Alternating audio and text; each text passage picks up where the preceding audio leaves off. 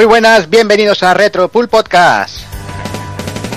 Bienvenidos a un programa más, un programa muy especial que por fin tenemos al señor Hazard con nosotros. Muy buenas, Hazard. Pues muy buena, me siento muy especial por, por poder estar aquí con vosotros un, un, día un día de estos cualquiera para hablar de bueno de Parasite F, Parasite Eve o, o como queréis llamarlo. Llamarlo de, todas, de todas las maneras posibles y así ya está todo gastado ya para cuando estemos en plena faena. Sí, pues nada, pues nada, aquí estamos, a ver qué tal sale bueno, este pedazo de guion. Tengo la cabeza, me va a reventar por combustión espontánea de esta ya, de, de, de las mitocondrias. No, bueno, no sé si de las mitocondrias o del bocadillo ese que me he comido de, de un metro. pero, pero, madre mía, yo creo que eso va a ser combustión espontánea esta noche y no voy a poder, no voy a poder ni dormir. Pero bien, vale, vamos, vamos a ello. ¿Todo bien por eso? Sí, sí, todo bien. Todo bien, todo de maravilla. Y yo creo que con esto ya, ya he acabado mi parte aquí. Espérate que tenga ¿no? que cagar el bocadillo. Sí. Estás sí, preparado mentalmente, ¿no? Ne mentalmente sí, intentaré estar a la altura de vuestra, porque si no, luego no podré firmar libro. Y yo, yo quiero firmar claro, libro. Tío. A ver si, si. A ver, me saco la venda de la muñeca ya, porque si no, no podré firmar libro. Pero bueno, vale. bien. Bien, bien, bien. Pues venga, saludo también al señor Kafka, muy buenas. ¿Qué pasa, nenazas? ¿Cómo estáis? Bueno, señor, ¿cómo va todo? Bien, como siempre, no me puedo quejar. Yo la venda la muñeca también me la quito cuando practico el onanismo, que es, lo, que es lo suyo. Y esta noche, pues para aprender un poquito de un juego del que yo, sinceramente, pues sé muy poquito. Lo que más me gusta son las iniciales, macho. El, si lo lees todo junto, pone pedos. Ay. Joder, un poquito, un poquito de humor del que le gusta a todo el mundo va a empezar en la noche. Ya está. A tope, tú bueno, también, ¿eh? Oh, no veas, tengo aquí una orgía yo desatada en mí mismo. Que, que, que, no me lo creo. En fin. Venga, vamos a también, señor Takoku. Muy buenas. Muy buenas, tío. ¿Cómo estamos? ¿Qué tal? Molve, pues aquí con muchas ganas de, de, hacer este programita ya. Más que nada para quitármelo de encima. Madre no, mía. No, es broma, es broma. Me apetecía ya eh, tomar un poquito de riendas de, de algún programa o ser parte más activa. Y ahora que estábamos un poquito con menos novedades por eso de, del principio de año, pues quizá era el mejor momento. Pero vamos, que ya tenemos el Street Fighter 5 aquí, o sea que, que el tiempo vuela. Así que vamos a empezar, que tenemos que acabar y, y hacer unas partidas. Pero si no está acabado el juego. No. Está acabado. es una mierda, en realidad es una mierda, ¿eh? O sea, es, es un juego de 5. Como mucho. De 7. Venga, pues solo también al señor Evil, muy buenas. Muy buenas. ¿Qué tal, Evil? Bien, mira, aquí, aquí que nos vamos a liar con, los, con los parasitas y festos, como, como coño se diga, como ha dicho, como ha dicho Hazard, y, y nada, a, aportaré un poquito, porque aquí hice más de Boyeur que otra cosa, porque se los pasó, se pasó los juegos mi mujer, y yo le, le, le pegué una manita en, de, en determinados momentos, pero bueno, disfruté mucho también también de observar el, el jueguecito. Muy bueno, muy bueno. ¿Todo bien por lo demás? Sí, sí, un poquito ronco, estoy un poco hecho polvo, pero bueno, cosas del trabajo, ya sabes. Ahí que... ya sacando la voz de hombre ya, ¿eh? Sí, sí, la voz de hombre. Es, es lo que pasa por ser pobre, tío. Que sí, tienes que currar, que ya siempre lo he dicho, currar es de pobres. Sí, sí. Y que, que caen los años también, ahí. Ya ves, ya ves, dentro nada. Ay, ay, ay, ay, ay, qué poquito falta. Qué poquito falta. Y venga, ya termino saludando al señor Doki. Muy buenas. Buenas, ¿cómo estamos? ¿Qué tal, Doki? Bien, aquí, recién llegado del curro, ya sabes, cuando ves por la noche, yo tengo turno de noche. Y, y bueno, pues aquí, de, de, puta madre, y sobre todo hoy, de, la, de esas veces las que estoy sobre todo para poner la oreja, tío, porque es de esos juegos que en realidad me hinché a ver vídeos, a ver cosillas, eh, vi un montón de trailers en un canal que había por aquí en, la, en el cable, cuando había televisión por cable de esa extraña y rara, no, por vía satélite, por algo de eso, y que era un canal que ponía todo el tiempo trailers de videojuegos y este desde los trailers que yo veía, pero realmente nunca le he puesto las manos encima. Al, al, al 2 sobre todo no le he puesto la mano encima, ni al 1 y al 1 mucho menos. Fue mm. algo más al TP, pero al, a los otros dos únicamente lo que he hecho ha sido ver vídeos. O sea que esta noche me toca aprender un huevo y poner un montón la oreja, o sea que... Bueno, claro, siempre nunca está de más, hombre. Ya para el próximo ya nos desquitaremos, los que no, no hablemos mucho. Hombre, que me a desquitar, porque será de, de mis juegos favoritos, esto hay que decirlo. Y bueno, claro, también sí. contento sobre todo porque volvemos a hacer otra vez lo de las revistillas, que es algo que a mí me gusta mucho y que, siempre queda gracioso y cachondo echar un poquito la vista atrás y ver, ver cómo ha pasado el tiempo, tanto por los juegos como por nosotros o por las cosillas que, que pensamos que iban a llegar o no iban a llegar, o lo que Mm. se especulaba en aquel momento. Sí, sí, esa mini sección tenemos que dejarla fija. Lo que pasa es que como los cabrones estos solo queréis hacer juegos de 10 en 10, Bueno, pero yo la, cosa se complica, ¿sabes? O sea, si Yo hacer un juego... yo la primera vez que lo veo esto de las revistas. No, si tú no nos escuchas, hijo puta. Ah, sí, ah, pues es verdad, también es verdad. Tam- también os digo una cosa. Eh, eh, habéis retomado lo de las revistas, pero ya he visto que hay un cáncer de sida ahí gigante. Uno o dos o mil, si esa es la gracia. Varios, varios, varios de ellos que me- Ya, ya llegó. Si esa es la Hay gracia. joyitas por ahí sexys. Claro que sí. ¿Ves? ¿Ves cómo a Kafka le pones? Ya, ya la tiene morcillona, ya he visto por ahí. Pues bueno, vamos a ir dejándola aquí, vamos a ir avanzando un poquito, que nos está esperando la señorita eh, Aya o ella o ella o como coño queráis pronunciarlo. La y nos está ya esperándonos. Vamos allá, vamos.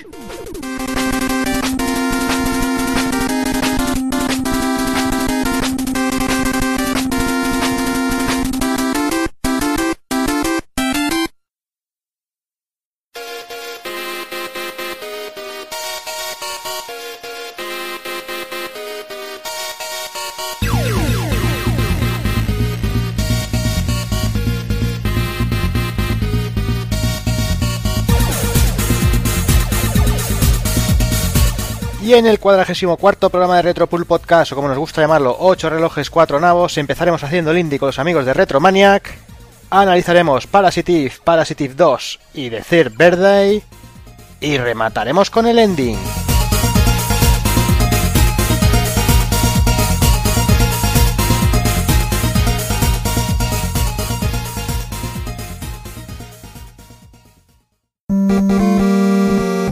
pulpofrito.com. Me gusta.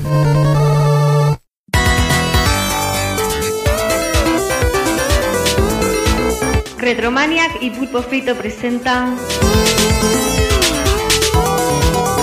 Haciendo el Indie con Juanma y Pepe Luna.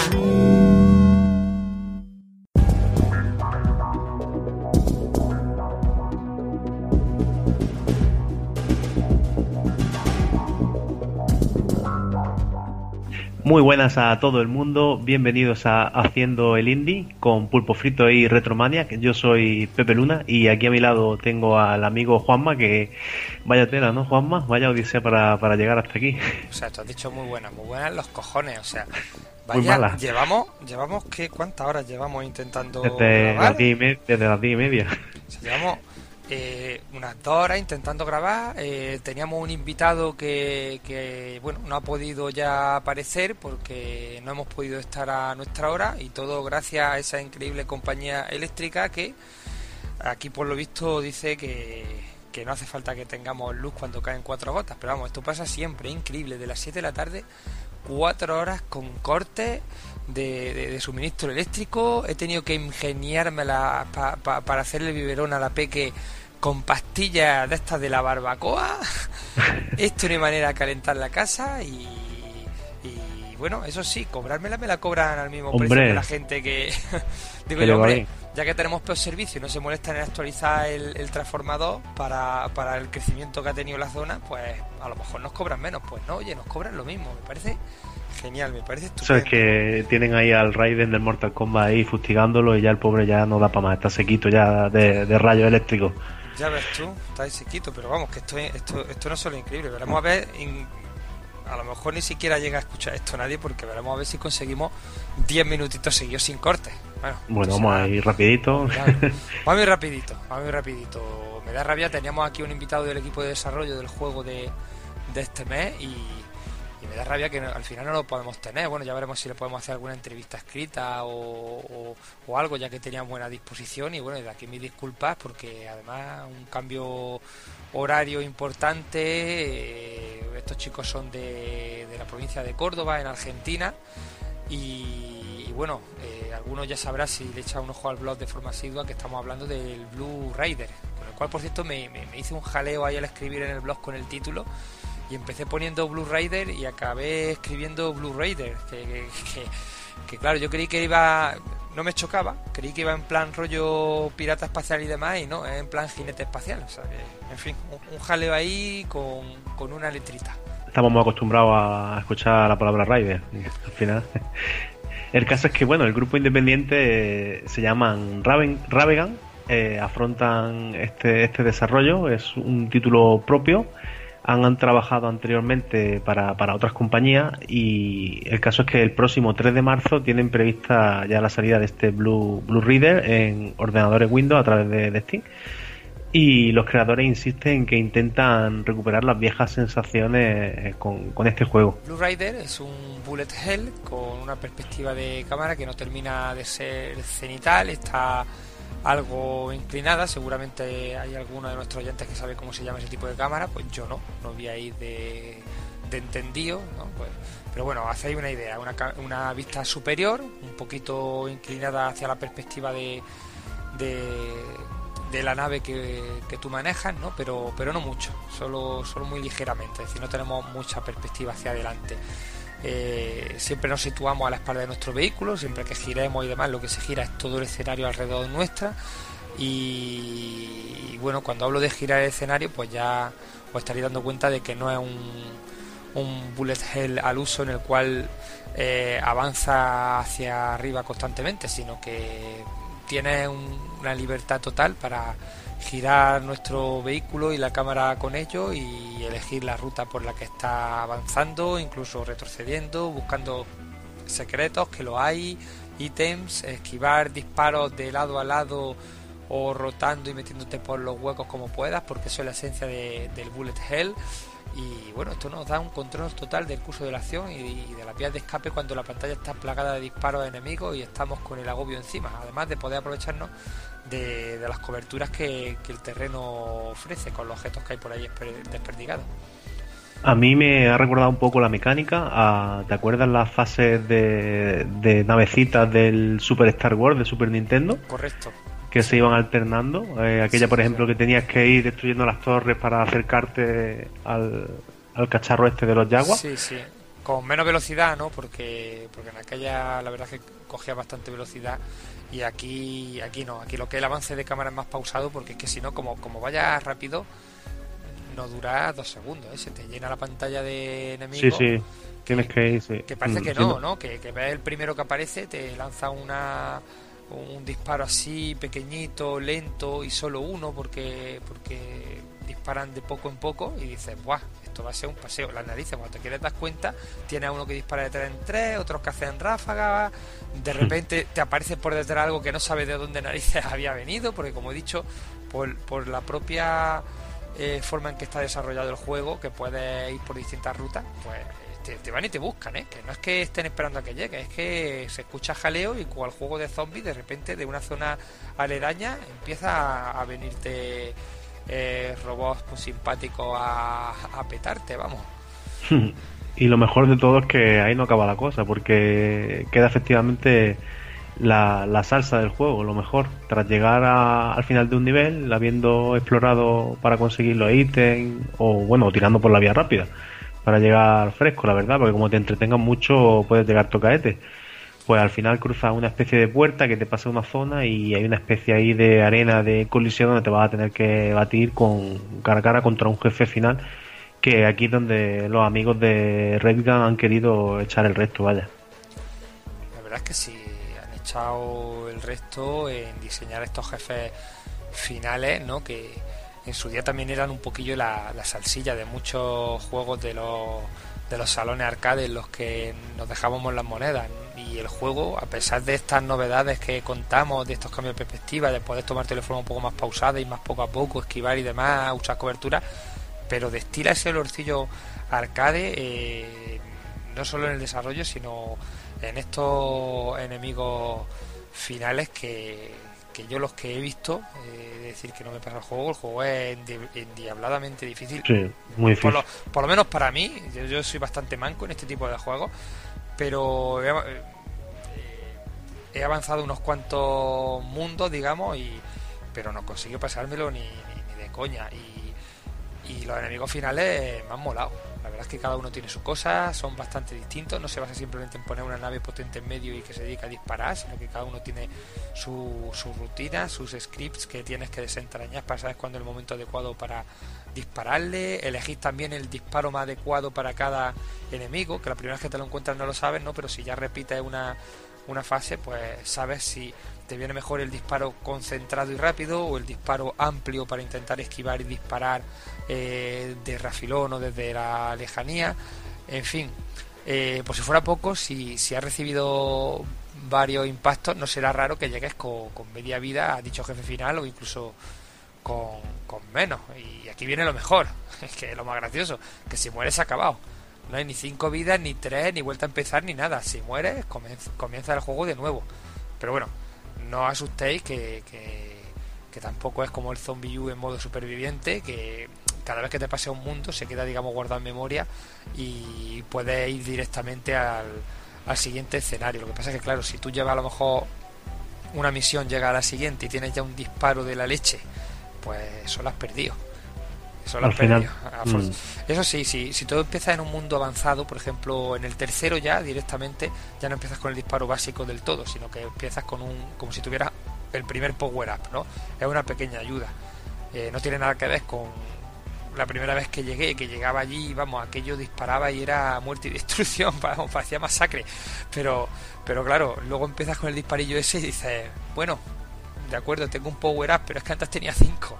Pero bueno, eh, ya sabemos cómo son estos juegos. Son un reto y, y en eso en eso es lo que se, se basa su jugabilidad. Dentro de lo malo, por lo menos tienes esa opción que te, te obliga, te fuerza a que vayas haciendo la pantalla ya que te superes y por lo menos sabes que una vez que seas capaz de terminarla, que bueno, que hasta ahí has llegado. Porque ya lo chungo chungo sería empezar siempre desde, desde el nivel 1, como pasa en muchísimos otros juegos del género. Vaya, que hay que ser de jugadores super top de este tipo de juegos para poder, para poder afrontarlo. Y bueno, para afrontar Blue, Blue Reader eh, podemos elegir teclado o ratón o si queremos más recomendable, mm, pad, vaya, nosotros, yo personalmente siempre prefiero jugar con el mando, en este caso he jugado con el mando de 360 y bueno, no permite reconfigurar asignación de botones, pero bueno, la concepción es muy sencilla y además que te lo pone claramente en pantalla cuando en los tiempos de carga y demás para que te vayas familiarizando y para cuando te pongas a los mandos de pues ya estés totalmente inmerso en la mecánica desde, desde el primer momento. Eh, con el stick derecho rotamos la cámara y con el izquierdo movemos la nave en cualquier dirección.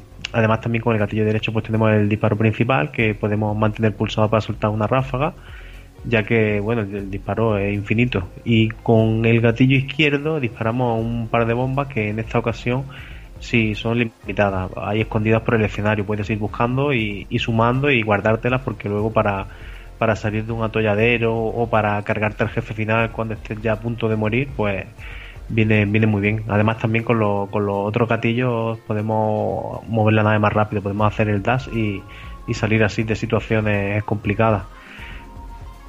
Que yo la verdad es que eso lo he usado poco, porque no sé cómo me la apaño que cada vez que uso la, la aceleración lo que hago es irme de cabeza A, a- a caer la bola, en la bolita. la- Sí, sí, sí, o sea, por, por, por, por esquivar una me acababa, acababa riendo y llevándome 4 o 5 de golpes. Al final dije, mira, esto no lo uses porque, porque eres muy malo. Pero Será cuando ya lo tengas más masterizado, me imagino que te permitirá moverte más No, rápido. yo estoy y- seguro de que hay gente que coge este juego y se lo y se lo pasa desde el principio del tirón cuando lo tenga, vamos, es que ven cosas muy locas por ahí por el YouTube, que esto seguro que hay gente que le dedica su hora y la, y la acaba dominando hasta hasta puntos insospechados, ¿no? A pesar de la, de la inercia que tiene la nave, ¿no? La, la nave no responde de forma exacta y perfecta, sino que tiene cierta inercia. El, el- el efecto ese, además, yo creo que, que está bastante bien hecho. Me gusta bastante cómo lo han conseguido, ¿no? Tiene, tiene mismo, tiene detalle, es algo que comentaba yo también en el, en el artículo de, de la web, ¿no? Que, que se le ven detallitos de, de producciones hechas con cariño, ¿no? No de una producción a lo mejor que, que tú ves de primera el colorido del juego, ¿no? Y parece que, que es un juego que se ha hecho de forma sencilla, que no se han preocupado mucho, pero no, luego te das cuenta que tiene, que está currado, que tiene detalles, que la hoja del árbol tal si te acercas se dobla y si dejas la nave en punto muerto, la hoja intenta volver y, y te empuja hacia el lado con la propia fuerza de la hoja y dices, bueno, ¿y quién se ha preocupado? O sea, detrás de esto hay una persona que se ha preocupado de que eso funcione así para un detalle que en mitad de un bullet hell seguramente eh, pueda pasar desapercibido. Pero no, se han preocupado en hacer ese tipo de cosas. Y eso a mí me, bueno, me gusta, claro. Luego, a lo largo de las misiones, ya he adelantado un poquito, ¿no? que recogeremos ítems que nos darán como habitual eh, salud, más bombas, etcétera Y hay unos contenedores especiales de diversos tipos que liberarán ventajas, ¿no? como el aumento de potencia de disparo que he comentado, al cual si, si disparamos podemos cambiar el tipo de disparo, como ocurre a menudo en este tipo de, de juegos y también podemos conseguir por ejemplo el típico satélite que nos acompaña y va disparando a los, a los enemigos y nos echa una mano pero en, este caso no es no es digamos indestructible como, como en otros juegos en este caso no te va a acompañar hasta el final y con el jefe final y demás no lo vas a tener por un tiempo limitado que es lo que te dure y luego el apartado gráfico, pues más o menos lo que ha comentado Juanma antes, parece así muy sencillito, colorido, desenfadado. Y luego, pues cuando vas avanzando un poquito más, te das cuenta que, que tiene curro y que los enemigos, pues tienen su, su diseño chulo, los jefes finales sobre todo, es donde, donde más, más se lo han currado, creo yo. Se lleva un buena parte del protagonismo gráfico y en general, pues un aspecto, aspecto bonito, se ve bastante bien puede parecer así quizá demasiado colorido para un matamarciano, pero es que realmente no es una propuesta habitual, es lo, lo bueno que tiene, que quiere diferenciarse un poquito. Yo quiero también hablar un poquillo de, del tema sonoro, ¿no? Eh, el mismo también se nota en, en los efectos sonoros, están muy, muy logrados a mi entender, cumplen a la perfección, tienen la contundencia que tienen que tener, y también la música la música a mí me ha gustado, es decir, eh, hay partes que son muy arcade, muy de verdad, muy de, de salón recreativo. El tercer mundo tiene una música que, que, a mí me ha encantado. De hecho, mm, si por algo me ha dado un poco de pena que el juego no tenga más opciones, es por el hecho de no poder coger y ajustar el sonido y darle un poco más de volumen a la música. Y cuando está ahí en todo el mondongo de gente ahí disparando y tú pegando tiro y tirando bombas y demás, pues eclipsa un poco esa, esa banda sonora que... Es que se escucha como bajito, ¿verdad? Es como muy ambiental. Sí, es muy ambiental, yo supongo que lo han hecho para que, para que no canse. Y no está mal pensado. El tema es eso, que de repente te encuentras en algún momento una pieza que te gusta especialmente como ha pasado y ahí me gustaría darle un poquito más de fuerza y, y, no, y no he podido. Yo no sé si a lo mejor en alguna actualización o algo añadirán ese tipo de opciones porque bueno, lo que hemos tenido acceso es una versión previa, todavía no salió el juego. Y luego en cuanto a las versiones, pues bueno, Blue Reader ve la luz el próximo 3 de marzo, eh, sale de primeras para Steam, pero también está prevista una versión para PS4 y Xbox One que supuestamente saldrá para mayo. Aquí es donde nos hubiera gustado también tener a, a los chicos del estudio para poder, a ver si nos podían comentar un poquito sobre cómo había sido el tema de trabajar en Play 4 y Xbox One. Bueno, pues escribiremos unas líneas a ver si si tienen a bien eh, respondernos y lo pondremos por escrito, que seguramente, sí, seguramente lo completaremos sí. mm, bueno, en el blog. Mm. Vamos, vamos a ir cerrando ya con unas pequeñas conclusiones, que no se ha ido la luz todavía y llevamos... Calla, calla. Yo Raiden, que... por favor. Vaya tela. En fin, eh, en, en, general, simplemente decir que, que, bueno, que es un juego que a mí me ha sorprendido.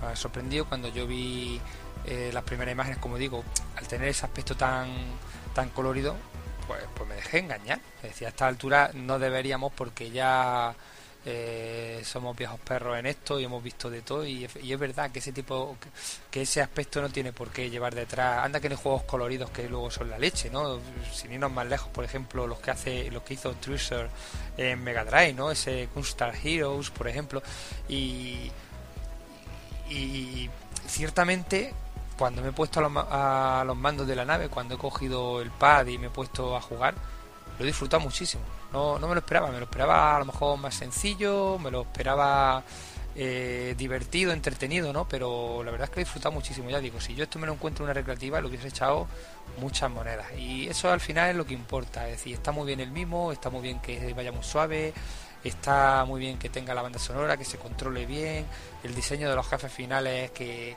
que, que están muy currados, pero al final de todo eh, hay juegos que tienen muchas partes que funcionan, pero luego al juntarlas te falta algo. En este caso no. En este caso lo bueno es eso, que al final de todo el juego es divertido. Es divertido a rabiar. Y yo aconsejo a todos que le echéis un tiento, que lo probéis, porque en un par de partidas te engancha.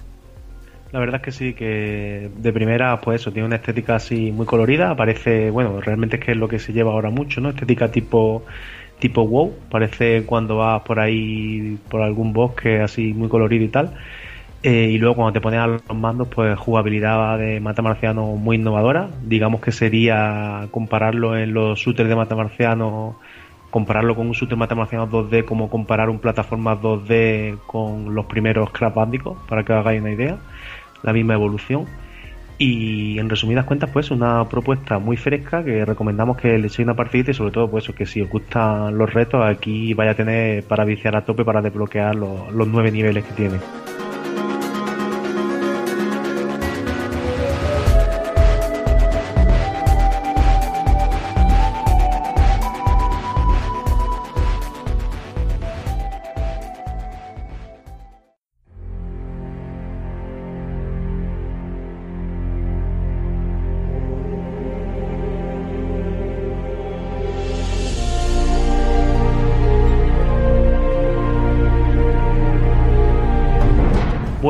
Recuperamos la sección Pateame, hemos estado echando un vistacillo en Kickstarter y os traemos hoy Nikes and Bikes.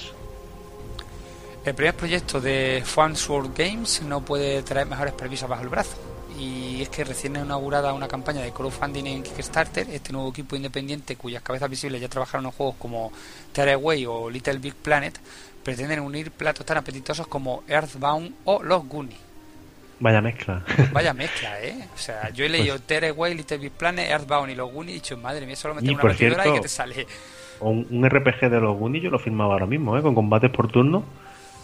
Yo firmaba muchas cosas, pero es que a mí me gusta todo. Y bueno, lo cierto es que a tenor de, de estas primeras imágenes que han salido en el Kickstarter y las bases sobre las que parece que se va a sentar el juego, eh, Knights and Bikes eh, no va a defraudar a los amantes de las pelis de, de aventuras de los 80, vaya, y a los amantes de los juegos tipo RPG de acción, pues tampoco. Según Rex Crowley y Mo Yu, esta aventura tendría lugar en la isla de Penfurthi, en la costa de Cornwall, un lugar repleto de leyendas medievales y turismo moderno. La historia comienza en 1980, cuando la isla se enfrenta a nuevos desafíos eh, que solo dos increíbles héroes pueden afrontar, una pareja de chavales. El apartado artístico parece ser toda una gozada, vaya, y aunque el entorno es 3D, se denota un estilo y un diseño que son herencia pura de los trabajos anteriores, pues por ejemplo Tearaway, se parece muchísimo, y también, bueno, en menor medida Little Big Planet o incluso Ratchet y Clank. En el juego, además, también muy importante, podremos controlar a los dos personajes en multijugador local si así lo deseamos o con ayuda de la máquina, vaya, si no tenemos a un amigo a mano. El caso es que la mecánica se va a basar mucho en el tema de jugar dos personas en, local, uno frente a otro, como toda la vida, y se basará en la exploración de escenario, búsqueda de tesoros y básicamente eso, superar la aventura y entablar batallas con éxito, teniendo a mano armas típicas de los niños, vaya, eh, barro, un frisbee, videojuegos hackeados, ojo. Yo leo multijugador local y se me cae una lagrimilla. Después de que Microsoft decidiera que las noches de Halo con la pantalla partida 4 y otra consola puesta en red ya no valen para nada, que tienes que Pues sí. jugar. Es verdad, tú sabes las noches que me echaba yo con pizzas, con tal y cual, te juntabas con los amigos, hablabas no sé qué, no sé cuánto, había una peli mala. Yo y- me he dejado las córneas eh, en el Quake 3 Arena de Drinka jugando a 4 en una tele de, de 14 Claro. pulgadas, ¿sabes? Pero ya te digo, es que, es que incluso sin ese, sin ese tan lejos, hasta hace nada, yo lo- los Halo de la 360 los jugaba así, me juntaba una noche con los amigos, pantalla partida 4 y como éramos 5, otra consola en red con otra tele para pa ese colega, la tele de la cocina que la ponía ahí chiquitita y jugábamos los 5 y disfrutábamos, vamos, como locas. Ahora tengo que coger y decir, niños, queremos noche de Halo, sí, pues ala, iros a vuestra casa cada uno, rascar un código de gol y el like. poner a jugar. Anda, iros a tomar por saco. Venga ya, hombre. Yo, de verdad, el multijugador local Bueno, y ahora espérate el de las tortugas ninja nuevo este que están haciendo. Yo no sé si había dudas de si tenía multijugador local o no, porque por lo que leí, leí algo que me hizo dudar. No me acuerdo qué, pero Hombre, leí algo el que de me hizo dudar. el de no, los te- no te- no Transformers no tendría tiene. sentido. El de los Transformers no tiene. Pero, es que un Hagan en las tipo bayoneta. Ya, pero, pero uno de las tortugas ninja que no tenga cooperativo local y tenga cooperativo online, yo me, me, me, me, me mata, vamos. Sería... Los tiros por ahí. Mm. Pero bueno, es que no son excluyentes, leche. O sea, déjame mi echar una partida aquí con los colegas, en fin. Bueno, Pues sí. que, que, que nos vamos, que nos vamos, que nos vamos. En fin, eh, en el momento de la grabación de este programa, está solo cinco días de terminar su campaña, es decir, que cuando ya escuchéis este programa a lo mejor le queda un par de días. Lo mismo para cuando no escuchéis, incluso ha finalizado. Eso sí, decir que parece que va a necesitar un pequeño empujón final, puesto que ahora mismo se encuentra a algo más de unas 15.000 libras de conseguir su objetivo final de 100.000 aunque también parece que su desarrollo está bastante encarrilado y que de una u otra manera acabará viendo la luz sin mayores problemas. De hecho, hace pocos días eh, se confirmaba una versión para Play 4, además de las que están anunciadas ya, que son para Windows, eh, Linux y, Mac. Sí, es que lo que está claro que al final entre lo de entre el caso del Unsung Story, el Mighty Number 9 han venido aquí unos cuantos y yo creo que Kickstarter está bastante de, capa caída y al final los que pagan un poco el pato pues son los proyectos así de este tipo, pero bueno, confiemos en que la cosa salga para adelante, la cantidad que han pedido es pequeña y parece que está todo bastante encarrilado. Por cierto, que si todavía estáis a tiempo y queréis conseguir el juego, aunque luego seguro que más adelante lo podréis comprar sin problema. Ahora mismo la opción más económica es aportar las 12 libras para su versión digital en PC o 16 libras para la versión de PS4.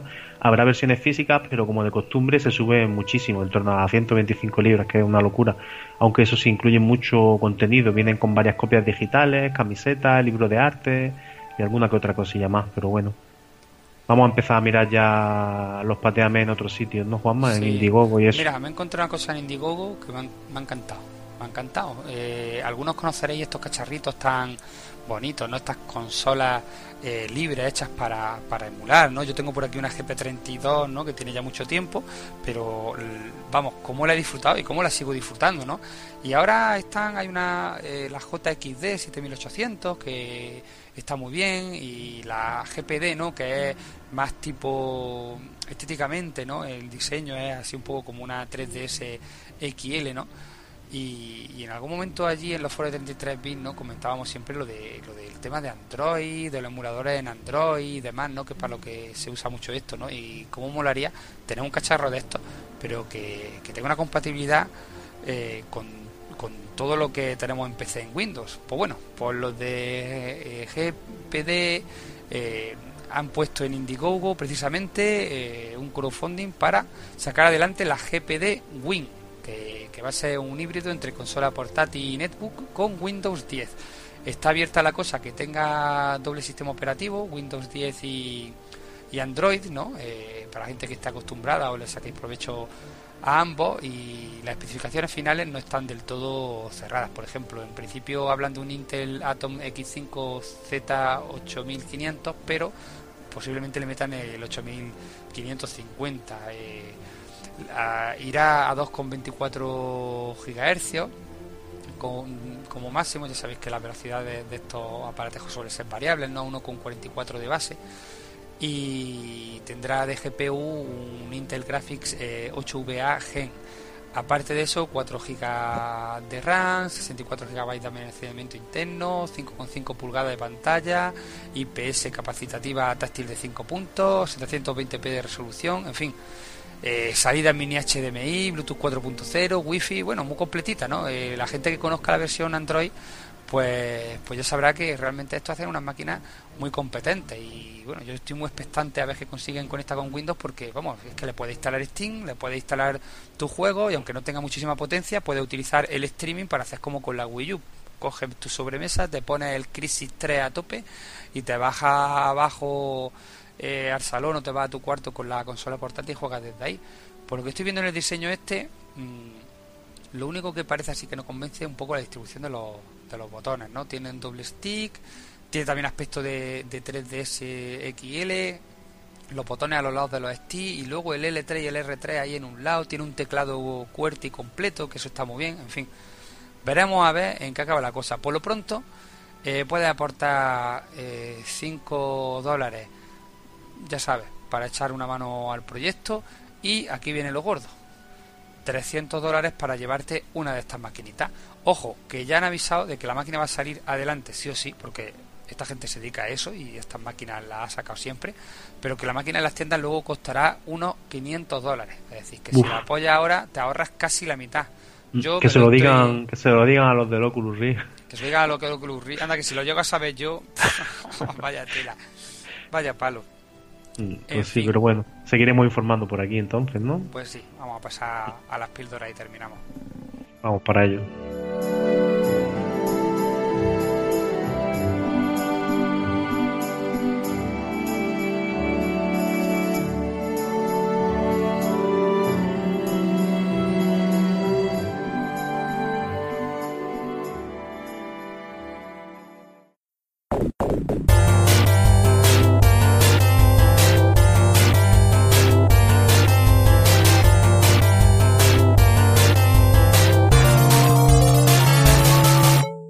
Bueno, abrimos la sección de píldora comentando el gran éxito que ha supuesto la celebración de la primera Game Jam del grupo Granada Jam.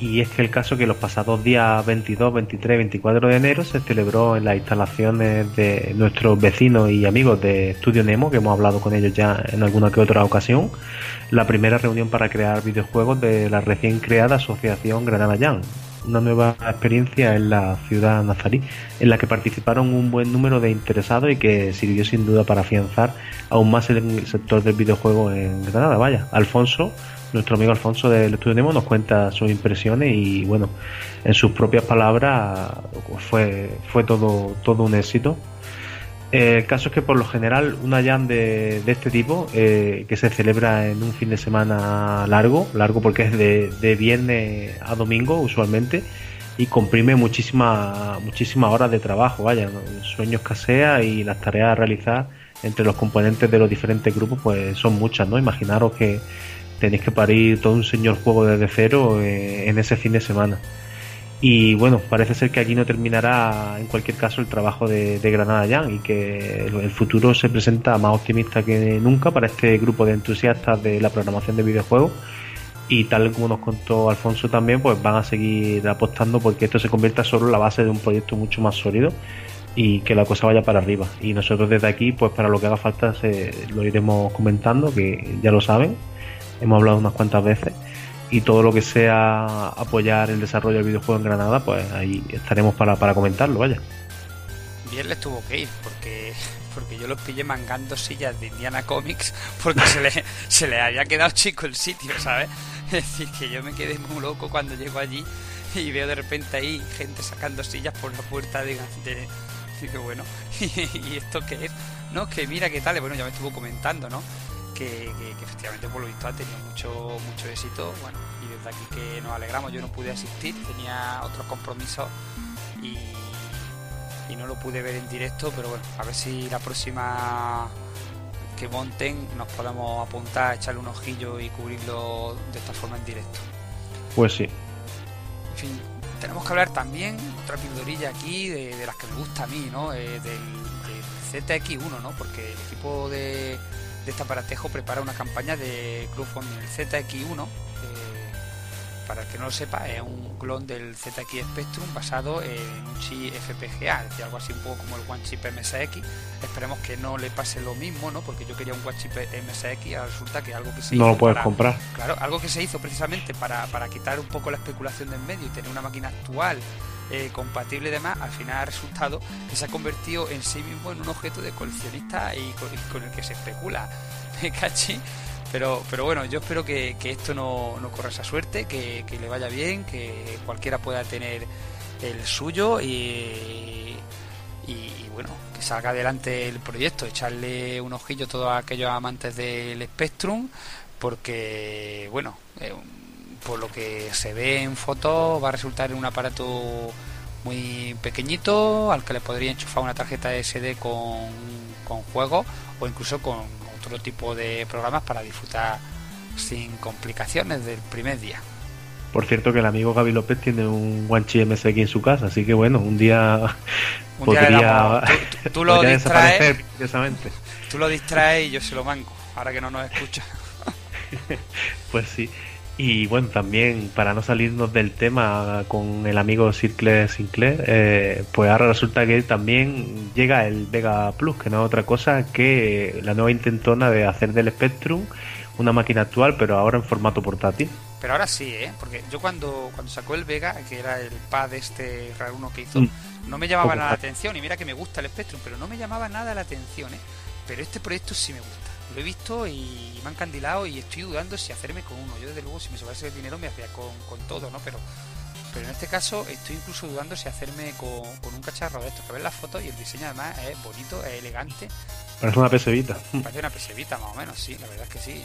Y bueno, básicamente lo que han hecho es un Spectrum portátil 100% compatible que vendrá con mil juegos preinstalados y licenciados y eh, con la evidente posibilidad de descargar más en el futuro. Pero además, eh, no asustéis que no van a hacer como con la Neo Geo X que está restringido a lo que a ellos les dé la gana. No, no, no, directamente bien abierto. Tú le puedes meter tu tarjeta SD y cargas tus tus ROMs eh, directamente desde la tarjeta es decir, que tienes ya mm, directamente acceso a todo el catálogo del Spectrum en una maquinita portátil con diseñado directamente por el mismo que, que diseñó las máquinas originales además y, bueno, prometen compatibilidad 100%, te, tienes salida aquí, la única pega que le veo es que tiene salida AV, en- o sea, RCA amarillo de, toda la vida, en vez de tener un mini HDMI, ¿no? Para darle un poquito más de calidad en las teles actuales.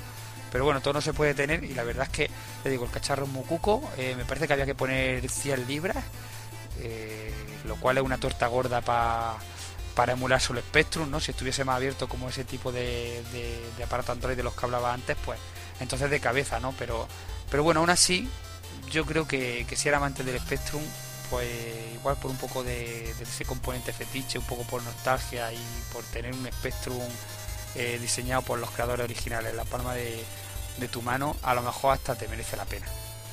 Y bueno, como hemos hecho con otros cacharrillos de similar calado, iremos informando por aquí también de toda, de toda su evolución. Y bueno, ya nos vamos a ir despidiendo ya, ¿no? Que parece que la electricidad nos ha dado Sí, bueno, cuartelillo. al final no ha respetado, yo creo que es porque se ha dormido ya todo el mundo, no hay nadie poniendo las máquinas de calefacción y entonces al final pues pues funciona. Eh, claro, hemos tenido que esperar aquí a la una de la mañana, tiene tripas la cosa, como suele pasar, pero bueno, ya hasta qué la vamos a hacer. Eh, ha estado bien el programa al final, un poquito estresados con las prisas de pensar que en cualquier momento se iba la luz de nuevo, pero bueno, Pero bueno, se han portado bien las anguilas esas del tanque eléctrico, esas de, de la peli de Spiderman. se han portado bien al final. sí. En fin. Bueno, que, que ya está, ya está bien por hoy, ¿no? Que nos vemos el mes que viene de nuevo y, y ya veremos a ver qué es lo que traemos, ¿no? Porque Pues sí. siempre los proyectos que tenemos algunos se siguen retrasando y, y bueno, pero hay, hay cosillas, hay cosillas.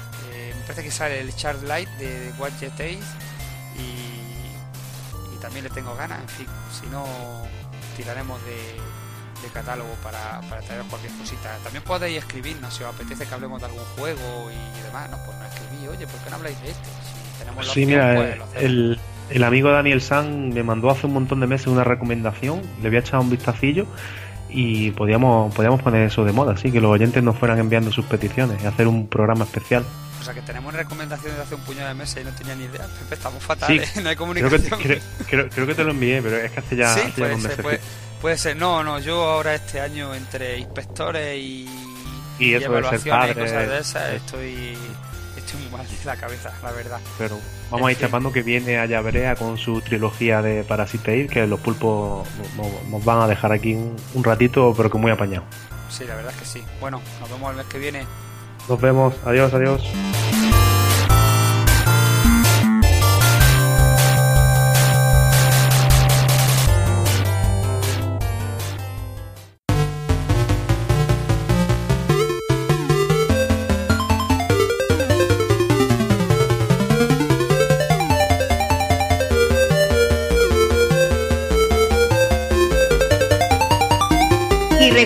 Pásate por el blog de Retromania.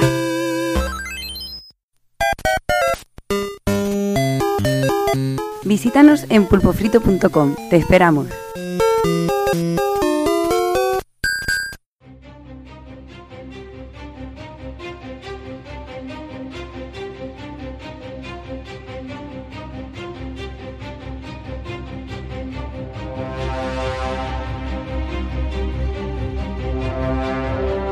Al gobierno pertinente y el equipo de gobierno que esté al mando. Sea el que sea, el disléxico, el guapetón de Bankia, el que se mete farlopa o el coleta setarra. Se les hace saber que mi persona asita en la pampa africana y con segundo domicilio en el Edén. Les comunica su absoluta decepción y sentimiento de discriminación. ¿Qué cojones es eso de la Eva mitocondrial? Tanta Haya, Maya, Eva, Marico, y que la evolución se transmite solo a través de las mujeres. ¿Y yo qué? ¿Qué cromosoma ni qué niño muerto? Recordad todos que salisteis de mis costillas según unos y de mis cojonarros colganderos de forma oficial. Así pues, con la presente, les hago saber mi descontento, pues pese a ser una saga de siete, los hombres solo somos un florero. Como la historia dice, que así sucedió, fue el paraíso, testigo de amor. Seguro que saben y recordarán la historia de Adán. Como la historia dice, han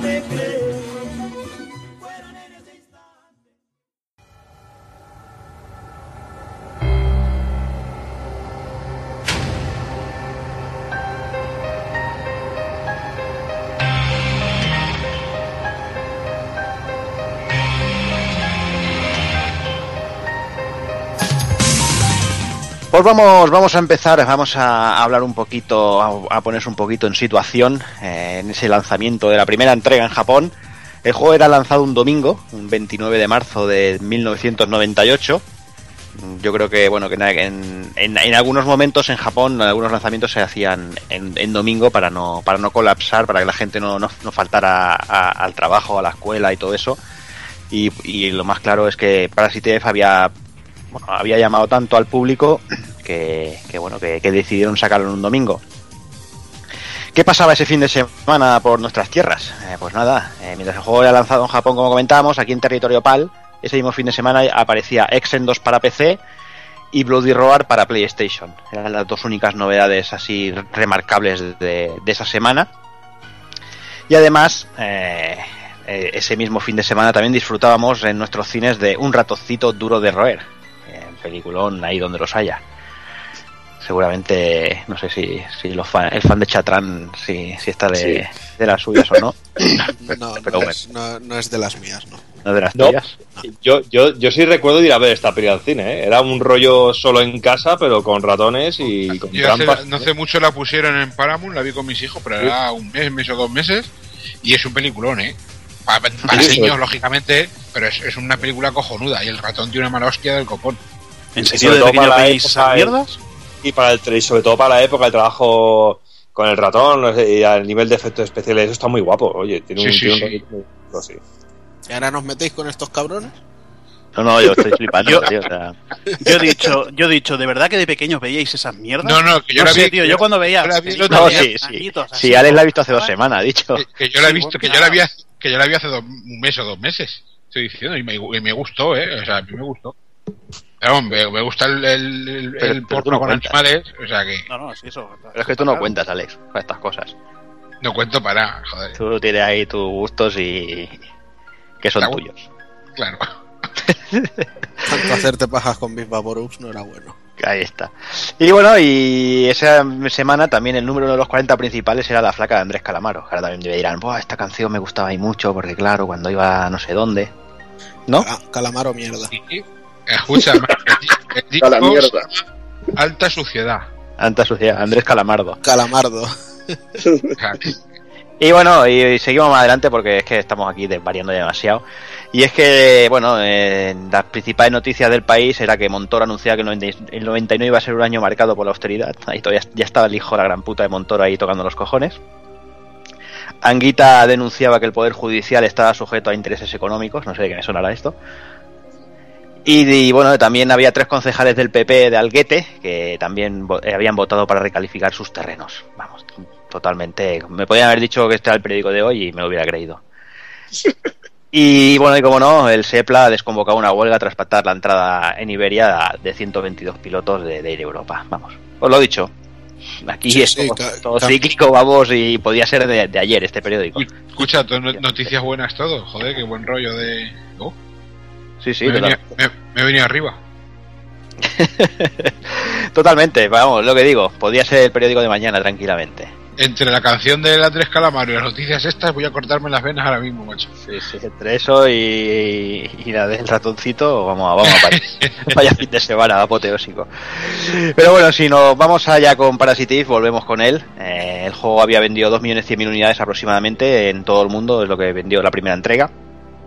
Y las notas que corren por ahí es eh, tenía un 81 en Metacritic, un 6 sobre 2 sobre 10 de Edge, un 783 sobre 10 de EGM, un 33 sobre 40 de Famitsu, un 7,2 sobre 10 de Game, en GameSpot y un 7,4 sobre 10 de IGN. Y un 7 en Shin Master Hunter. Ahí está. Sí, por supuesto. Y según Hazard, 7. 7, 7. Y bueno, y para hacer un poquito mm, un poquito más de hincapié en lo viejos que somos, eh, Doki nos va a hacer un pequeño una pequeña prueba de, cómo estaba la cosa en aquel momento. Pues bueno, lo que resulta más curioso, sobre todo de, de este marzo de 1998, es que en las revistas más clásicas o más que estaban más en, en todos los kioscos, no hablamos de otras publicaciones, como por ejemplo ahí en Barcelona, que os llegaban publicaciones más variadas, eh, las que solían llegar a todos los kioscos, las superjuegos y las hobby consolas, pues lo que más me ha llamado la atención de este 1998 es que teniendo el lanzamiento de un juego como Parasitive en, en Japón, que en las dos secciones que tenían las dos revistas, tanto en superjuegos como en hobby consolas, en ninguna de las dos realmente hacen mención del juego por ningún lado. Eh, ya un poquito más adelante, mirando las revistas ya un poquito ya del Parasitive 2, pues sí ya hacen algo de referencia al segundo juego en las secciones de Beat in Japan y Made in Japan, pero de este primer juego no tenemos rastro por ningún lado y sí que se nos habla de otros juegos que mejor en este sentido han tenido menos relevancia luego a lo largo del tiempo. Mm. Para la primera revista, la Superjuegos, la número 71 de marzo de 1998, eh, en, la, en, la, sección centrada en juegos japoneses y sobre todo las novedades en Japón, el, la sección llamada Made in Japan, no nos comentan nada de Parasitive, pero sí vienen juegos como Boost and Move. Eh, y ten, ten, en cuenta una cosa, Basta Move, eh, la versión japo de Basta Groove, que lo conocerá mucha gente con ese título, este juego de enero del 98, con lo cual tardaron tres meses en comentarlo aquí. Sí. Con lo cual igual habría que ir al número abril marzo en junio o julio para ver si hablan de Parasitive.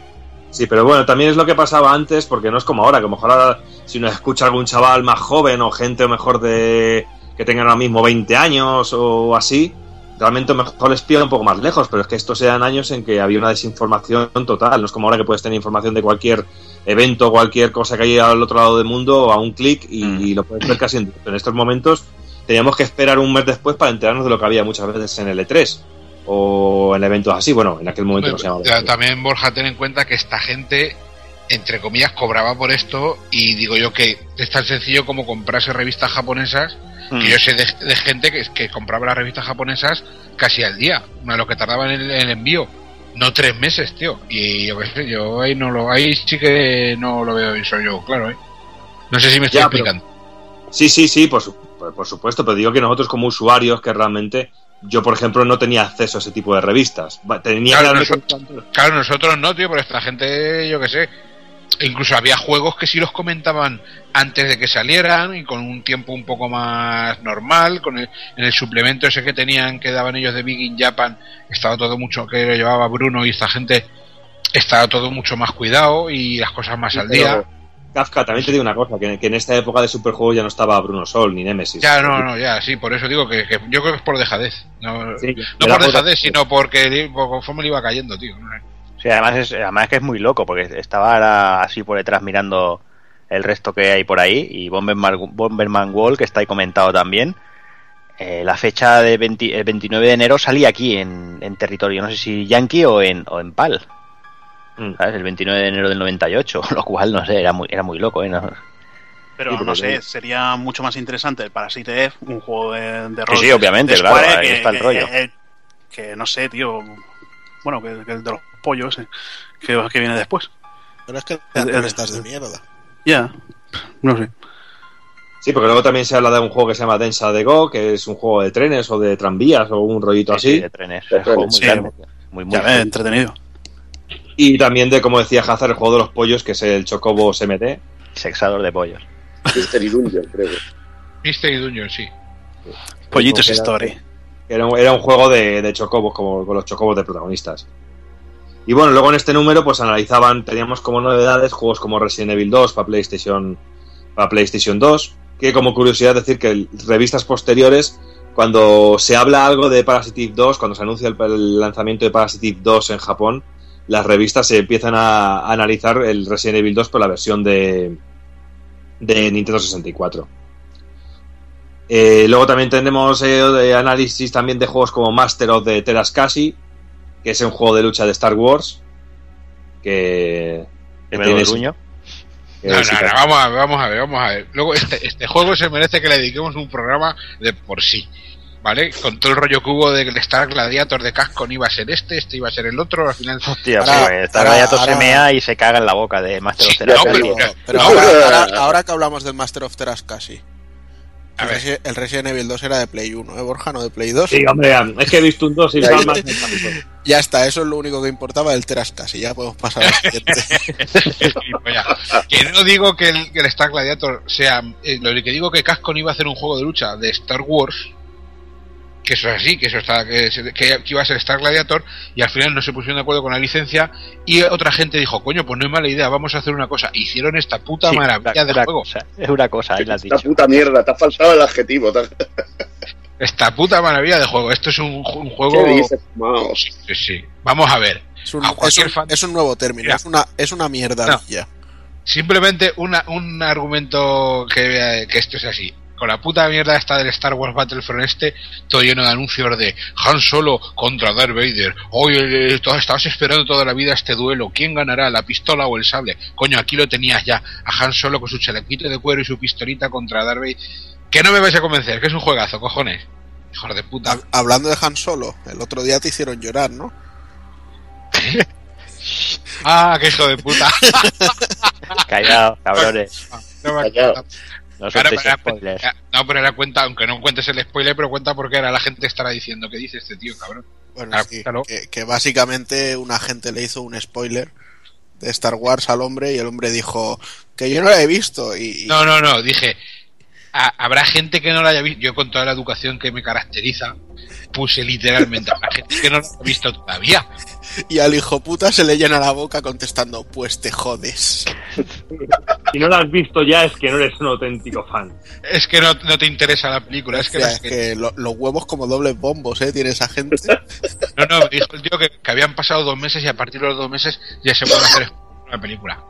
Digo, vale, pues nada, y otro continente no son cuernos. claro.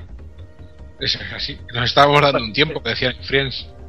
Conti- Continuando con el tema y hablando de con también vendría también a analizarse otro juego de Mega Man, en este caso Mega Man Battle and Chase, un juego a, a lo Mario Kart pero con personajes de, de Mega Man.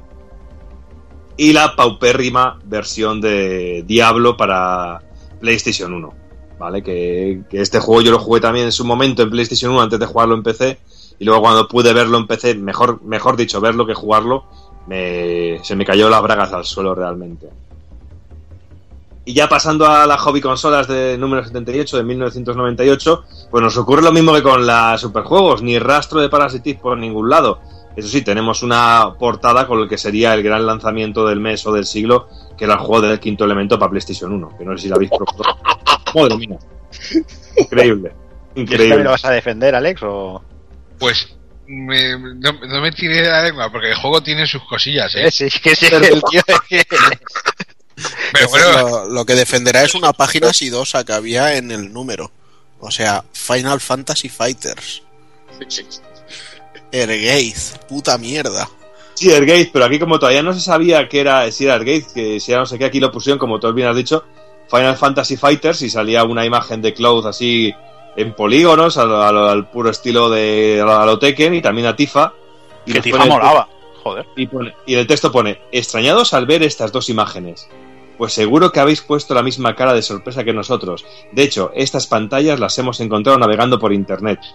Y, como los textos las acompañaban, que las acompañaban estaban en japonés, pues no sabemos exactamente de qué va la cosa. Bravo. Eh, escucha, Pero no, el, pero título, me el título ni lo verían los normales, colega. Eh, pero es que, ne- a ver, tío, es que era- esto me da la razón en lo que te digo de que, de que ellos tenían acceso, nosotros no teníamos internet por aquella época tan fácil, pero ellos sí tienen acceso para buscar cosas más actuales y complicarse un poco la vida, tío, y no estas putas mierdas de noticias y puta mierda de revista, que no vale ni para liar el bocadillo de atún, cojones, que me voy a cagar en la puta. ¡A tomar por! Esto es lo que hacía que, que te cagaras en la hobby. Porque si podías pillar una Virtual Zoom y ver que, que salían imágenes de este juego, ya te salía el logo. Airhate. Coño, esto era desinformar, tío. Esto era pero, es auténticamente. que sí, que sí, que sí. Ah, hijos de puta. Luego también nos pone, esto tiene pinta de que va a ser un arcade de lucha, entre paréntesis, más que nada por las barras de energía. Lo, lo que es seguro es que estos son dos personajes de Final Fantasy VII, Cloud y Tifa. A partir de aquí, imaginaos lo que queráis. Claro, ¿Cómo cree Garipe? Mañana puede llover o no. Ahora, eso sí, las imágenes tenían la, el- eh, el- la marca de agua de, de la web de la que la habían sacado, ¿eh? que era de Game, de Game Force o alguna de estas, ¿no? Genial. Y bueno, luego, y luego en la sección esta de Beijing Japan de hobby consolas, pues no nos hablaban de Parasitic, pero nos hablaban de Dead or Alive para PlayStation. Ese juego que ya poco después sería uno de los que estaría siempre en la estantería de Hazard. Y hay que decir que las físicas eran muy reales, pero se movían las, las bolas para arriba, abajo, las telas, macho, digo. Yo de ahí ya, tío, los ojos para arriba, abajo, digo, hostia, digo, juegazo. Y luego también pues se hablaba un poquito de las que serían las próximas joyas para Nintendo 64, como son Bomberman, Bomberman Heroes. Y luego el Zelda 64, que todavía no tenía lo del sobrenombre de Ocarina of Time. Y en este, en esta, en este apartado se, se habla un poquito del juego que se dice que finalmente no iba a salir en formato 64DD y que iba a salir directamente en cartucho y que en Japón habría una versión en 64DD también.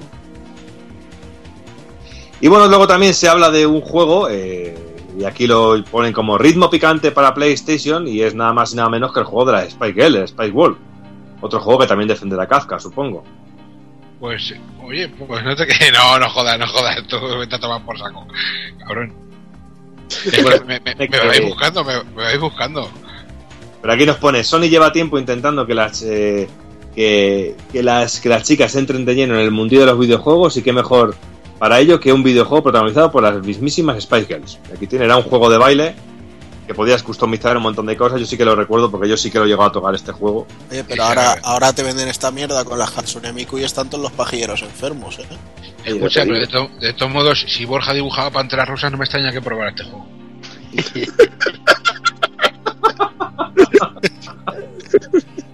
Yo he confesado que sí, que llegaban las típicas tarrinas que llegaban a casa de juegos y este estaba por ahí dando vueltas. No, ahora que dice Tarrinas, fuera de cachondeo, me suena que venían las demos de la revista oficial. Y sí me suena de haber. No, no, sí, sí, me suena de haberlo probado. Al decir tú que era de baile, porque he visto las fotos y no me sonaba, pero al decir que era de baile, que era esto así pulsando en el momento el botón, ¿puede ser? Sí, al, al, al estilo palapa de rapper y este tipo de Sí. Es sí que me suena, sí me me suena. pa- me parece que eso estaba producido por Sony, ¿no? Sí, Sí, sí. estaba producido Son- por Sony. Sí, por el estudio Sony Lefa. Y bueno, luego, como hemos dicho al principio, pues llevaba el quinto, llevaba a Lilu de la portada de la revista, estaba Lilu del quinto elemento. Pues aquí se hace un amplio reportaje sobre el quinto elemento donde lo ponen muy bien, como que iba a ser un juego revolucionario, que iba a tener un montón de mecánicas novedosas. Y luego el juego, pues, es de esos que llegó también en Tarrina y fue ponerlo y quitarlo directamente. Personajes con un diseño terrible, con unos colores chillones naranjas y amarillos que provocaban cáncer de sida por todos lados. Y bueno, terrible el juego. Si, lo, si no lo habéis probado, no perdáis el tiempo y no lo hagáis. Y bueno, luego se analizan juegos como el Yoshi's History y el Fighter's Destiny de Nintendo 64. También cae por ahí un análisis de Spawn Eternal. También eh, se analiza el Gex de Gecko. Madre mía. Otro, otro juego de Kafka. eh. Pues sí, pues sí, pues También sí. ves, si es que, si es que no falla, tío. si es que- Enter de Gecko, juegazo, tío, no jodas. Y luego también, pues, eh, The House of the Dead. Y luego, Para- eh, lo, Así lo que me ha- menuda, menuda traperada de juego. Madre mía. y luego algo que me ha llamado la atención, que hay un análisis de Street Fighter Collection para PlayStation 1 y Saturn, en el cual es el único juego que no le puntúan. La puntuación sale como dos rayitas blancas, como que no lo pueden puntuar. Y ahí te lo dejan. No sé por qué. Claro, como en Collection dirán, ¿no? Como en Collection no lo puntuamos. No, la- las dos rayitas blancas eran las dos rayitas de coca que se metía esta gente. Y bueno, luego también hay un análisis del primer eh, Grand Theft Auto para PlayStation, al cual le dan un 60 sobre 100. Para ser joven consolas, las puntuaciones más bajas que solía dar la revista, y dedicándole únicamente una página. El típico análisis que si eran dos páginas había dos análisis, pues ese era el web que tenían preparado para el Grand Theft Auto, que yo creo que también vendría un poquito con- contaminado por la época en la que si un juego no era totalmente poligonal y todo eso no le daban ninguna oportunidad, que a lo mejor ese era el problema. Además de venir, al venir desde, el P- desde PC, la vista de arriba, es pero un un, poquito... 60, un 60 de la hobby es un, un 20. Un Sí. 2 exactamente, por ahí. O sea, me está- diciendo que este juego es mierda, mierda infecta. No me jodas, macho. ¿Y no lo tienes? Bueno, es que No, no. era. Pero no me jodas, un 60 no me jodas. Y luego finalmente, pues y sobre todo destacar el análisis del genial Burning Rangers de, de Sega Saturn, que es una, auténtica gozada. De esos, de esos juegos que vuelvo a decir que vi en vídeos, porque en su momento yo no tenía Saturn y que de los que he conseguido no hace tanto y que me han encantado descubrirlos y rejugarlos en, en- la Saturn a día de hoy. Me ha encantado. Bueno, y hablando de otros juegos y de otras movidas, pues vamos a hacer un repaso por lo que yo llamo, a ver, digamos, aventuras para casi adultos, ¿vale? O para adultos juveniles de culo inquieto. Porque esta época, como he visto, es una época en la que lo, pet- lo que petaban eran los animalillos que cantaban y cáscaras de plátano en la calzada o algo así, ¿vale? Y algo cambió un poquito con, cuando, con la llegada de lo que yo llamo la generación PlayStation. Eh, aunque también hubo lógicamente intentos antes, sobre todo en PC, que nos decían que eran que los adultos también teníamos un trocito del pastel con aventuras de terror como Alone in the Dark de Infogrames en el 92 o Darksea de Cyberdreams también del 92 que son una buena muestra. Pero como digo el PC tenía no pocas muestras de estas aventuras y de otras con, con escasa ropa y moral libertina pero ese es otro tema de que ya tratamos por ejemplo con, con juegos como Larry o otros ejemplos pero en consolas se prodigaron mucho menos, pese a haber tempranos intentos como Sweet Home de Capcom en el 89, el, el enorme Clock Tower de Human en el 95 o Splatterhouse de Namco en el 88, que es también otro... Dime. Sí. No, no, digo que Sweet Home, ese, ese juego que, que, que todo se ha jugado ahora. Vamos, que de que se dijo, oh, del Hotel Resident. El primer Resident. Allá todo el mundo lo ha jugado, todo el mundo lo tuvo en el momento, todo, bueno, lo típico de- en, esto, en estos momentos. Sí, lo este, que- este postureo tan guapo. Hostia, Pero ¿por qué que- me estoy enterando ahora? Es un juego de NES, o sea, salió en NES, que se supone que todo el mundo dice, pero bueno, que no salió de Japón, que es que no está ni en inglés, creo, traducido. No Y si, quieres no que te, y, y si quieres que te diga la verdad, yo que soy fan de Resident Evil ni lo he probado. Me he mirado un par de imágenes y, y bueno, Yo vale, no lo- yo no- está yo ahí lo- y ya está. Claro, no, yo no te voy a decir que lo he jugado porque lo digo, más incluso creo que es que no está ni en inglés. Creo, no me haga mucho Bueno, supongo, supongo que habrá algún parche. Bueno, aparte también tenía alguna película, pero bueno, eso es otra historia. No lo sé, ya digo, yo soy el típico juego como el que todo el mundo ha jugado, eso sí lleva razón Jordi. Yo sé que está ahí, yo no lo he jugado, no te voy a decir que lo he jugado, pero ya te digo, yo creo que no está, no sé si estará parcheado, pero oficialmente está, es, es japonés. Bueno, eh, como digo, vamos a dejarnos un poquito de Resident Evil que conoce todo el mundo y de Silent Hill y esas cosas y vamos a centrarnos un poquito en otros juegos. Yo es que no me gusta llamarlo su- survival horror porque es un poquito de todo, por eso lo llamo aventuras para para corazones juveniles con pecho palomo, yo qué sé, tío. No, llamarlo yo de ya- alguna manera. Yo lo llamo directamente juego de terror y, y ya está. Sí, sí lo. No, pero es que luego hay otros que no son de, de terror, sino de suspense. Por Bueno, ejemplo, sí, del tema, entra- de la temática. Claro, por eso digo de aven- aventura para adultos, lo que Sí. lo llamaría yo, digamos.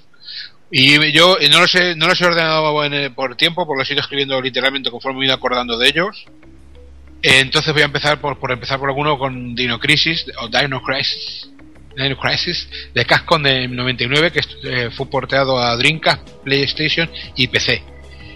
Este juego es obra de nuestro coleguita Shinji Mikami, ¿vale? Y contó con dos entregas más y un spin-off de disparos llamado Dino Stalker. Y tenía la novedad digamos, de que cambiaba los zombies por dinosaurios y en sus entregas posteriores se enfocaba algo más a la acción y a los tiros y un poquito menos a lo que es la exploración y el suspense. Pero es una saga muy bien considerada y que personalmente yo creo que pide a gritos una secuela guapa a día de hoy con los motores que hoy tenemos. Era, era muy bien considerada hasta que llegó el 3 de Xbox, eh, que es un resto infernal de esos que te gustan a ti. Cago en la Bueno, puta, eh, pues, pues yo, yo lo disfruté del 3 y pensando y pensando hacia atrás, macho, yo creo que, que juegos como Dino, Dino Crisis 3, incluso hoy en, bueno, ahora mismo tienen más calidad que cualquier mierda que nos están sacando de, de Survival Horror, que cualquier, es que no sé. Olé Sí, que- huevos. Que en su día, en su día sería, en su, en su día sería malo, tío, pero Pero que no es malo, vamos a ver lo que No, bueno, no, para mí tampoco, yo lo disfruté. Tenía unos vídeos cojonudos, tenía una tía con pechote y joder, macho, pues, el juego estaba bien, vale. Que te cambiaba un poquito la temática, te llevaba los, los dinosaurios al espacio, pero se seguía espacio, tratando. claro. yo, yo creo que el mayor fallo que tenía que, que por esa época salió mucho muy bueno y se Sí, vio pero- un poquito enterrado. Pero, pero- yo creo pero- Bueno, pero se seguía tocando el tema de la tercera energía y se seguía tocando el tema de los viajes en el tiempo, como en Dino Crisis 2. Y había dinosaurios. Que, Claro, aquí lo mismo, pues coño, en vez de viajar al pasado como en Dino Crisis 2, pues aquí se viaja al futuro a una nave espacial. Yo creo que es un buen juego. Un juego que yo creo que, y ya te digo, una secuela, una, un Dino Crisis 4. El Dino Stalker de disparos, bueno, era una cosilla ahí curiosa y tal, pero bueno, era un coñazo. Ese sí que era un poco aburrido. Pero una El secuela a día de hoy, Muy duro de jugar el 3, ¿eh? De Xbox. Es muy duro de jugar, tío. Igualmente, no sé. Poneoslo y veréis, tío. No, hombre, si, es que, si ya lo jugué ya me lo puse. Claro, Joder, está claro, tío, no sé. que no haya envejecido bien, no lo sé, eso ya no lo sé. La- los recuerdos, eh. La época. A mí no me, no me entusiasmó nada, sobre todo viniendo del 2, que me encantó. Para nada. Bueno, seguimos un poquito el repaso con, eh, con D o D, como lo queráis llamar, obra de Warp de 1995, eh, lanzado en 3DO, Saturn, PlayStation y PC. Es obra de Kenji Eno, que falleció en 2013, que yo siempre recordaré a Kenji Eno, aparte de que porque era compositor de música, porque parió el delicioso Panic Restaurant de NES, que es un juego súper loco de un cocinero de esos de animalicos que le gustan al Hazard, que no tiene nada que ver con Sí. esto. Y D es un juego cargado de full motion video de secuencias, ¿vale? Que nos dejaba una atmósfera inquietante, unos puzzles bastante especiales. Eh, tenía varios finales y aún a día de hoy es recordado con cariño pese a que sus secuencias han envejecido regular. Y tuvo una secuela D2 que salió en Dreamcast en 1999 y unas, digamos, pseudo secuela llamada Enemy Zero para Saturn, Windows en el 96. Y digo semi-secuela porque los tres juegos están protagonizados por la misma persona, pero Sí, sí. Enemy Zero no va en la misma línea de D. Es una cosa extraña. Es un, digamos como que crearon un personaje como un actor de unas varias películas, pues digamos que crearon un personaje para varios juegos. Esto, el, este último que han nombrado es uno de los más originales del género para mí. Porque el concepto de un enemigo que no puedes ver, que es invisible y lo tienes que localizar con el sonido, eh, crea mucha tensión. A mí me gustó mucho el Enemy Zero en, el aspecto de, creatividad de- del original que era. Y el dedo de Kenji Eno, recordaré una escena de estas que te dejan roto, que es muy, muy rollo la cosa, en la nieve, que salía como una paloma gigante comiéndole las tripas a un tío. Y yo me quedé, pero muy flipado con ese juego, por la locura que era. Muy, muy, muy flipado. Pues mira, el Enemy Zero yo por ejemplo tampoco he tenido oportunidad de probarlo, por eso no lo he res- resaltado aquí en, en esta Es lista. mucho, tiene Como mucha la- FMV y esto, pero te hace moverte y al Claro. enemigo es que no lo pueden notar y es una Lo de la pasada. FMV también es hijo de su época, era la época de cuando el- se empezaba a usar el CD, todo, todo funcionaba a base de full motion video, de secuencias flipantes, y todo eso es normal, también es, es algo Cuatro normal. ¿sí? discos. Cuatro discos Kafka en Saturn, o sea que con eso te lo Cuatro digo todo. Ya tiene más que Leonardo antes.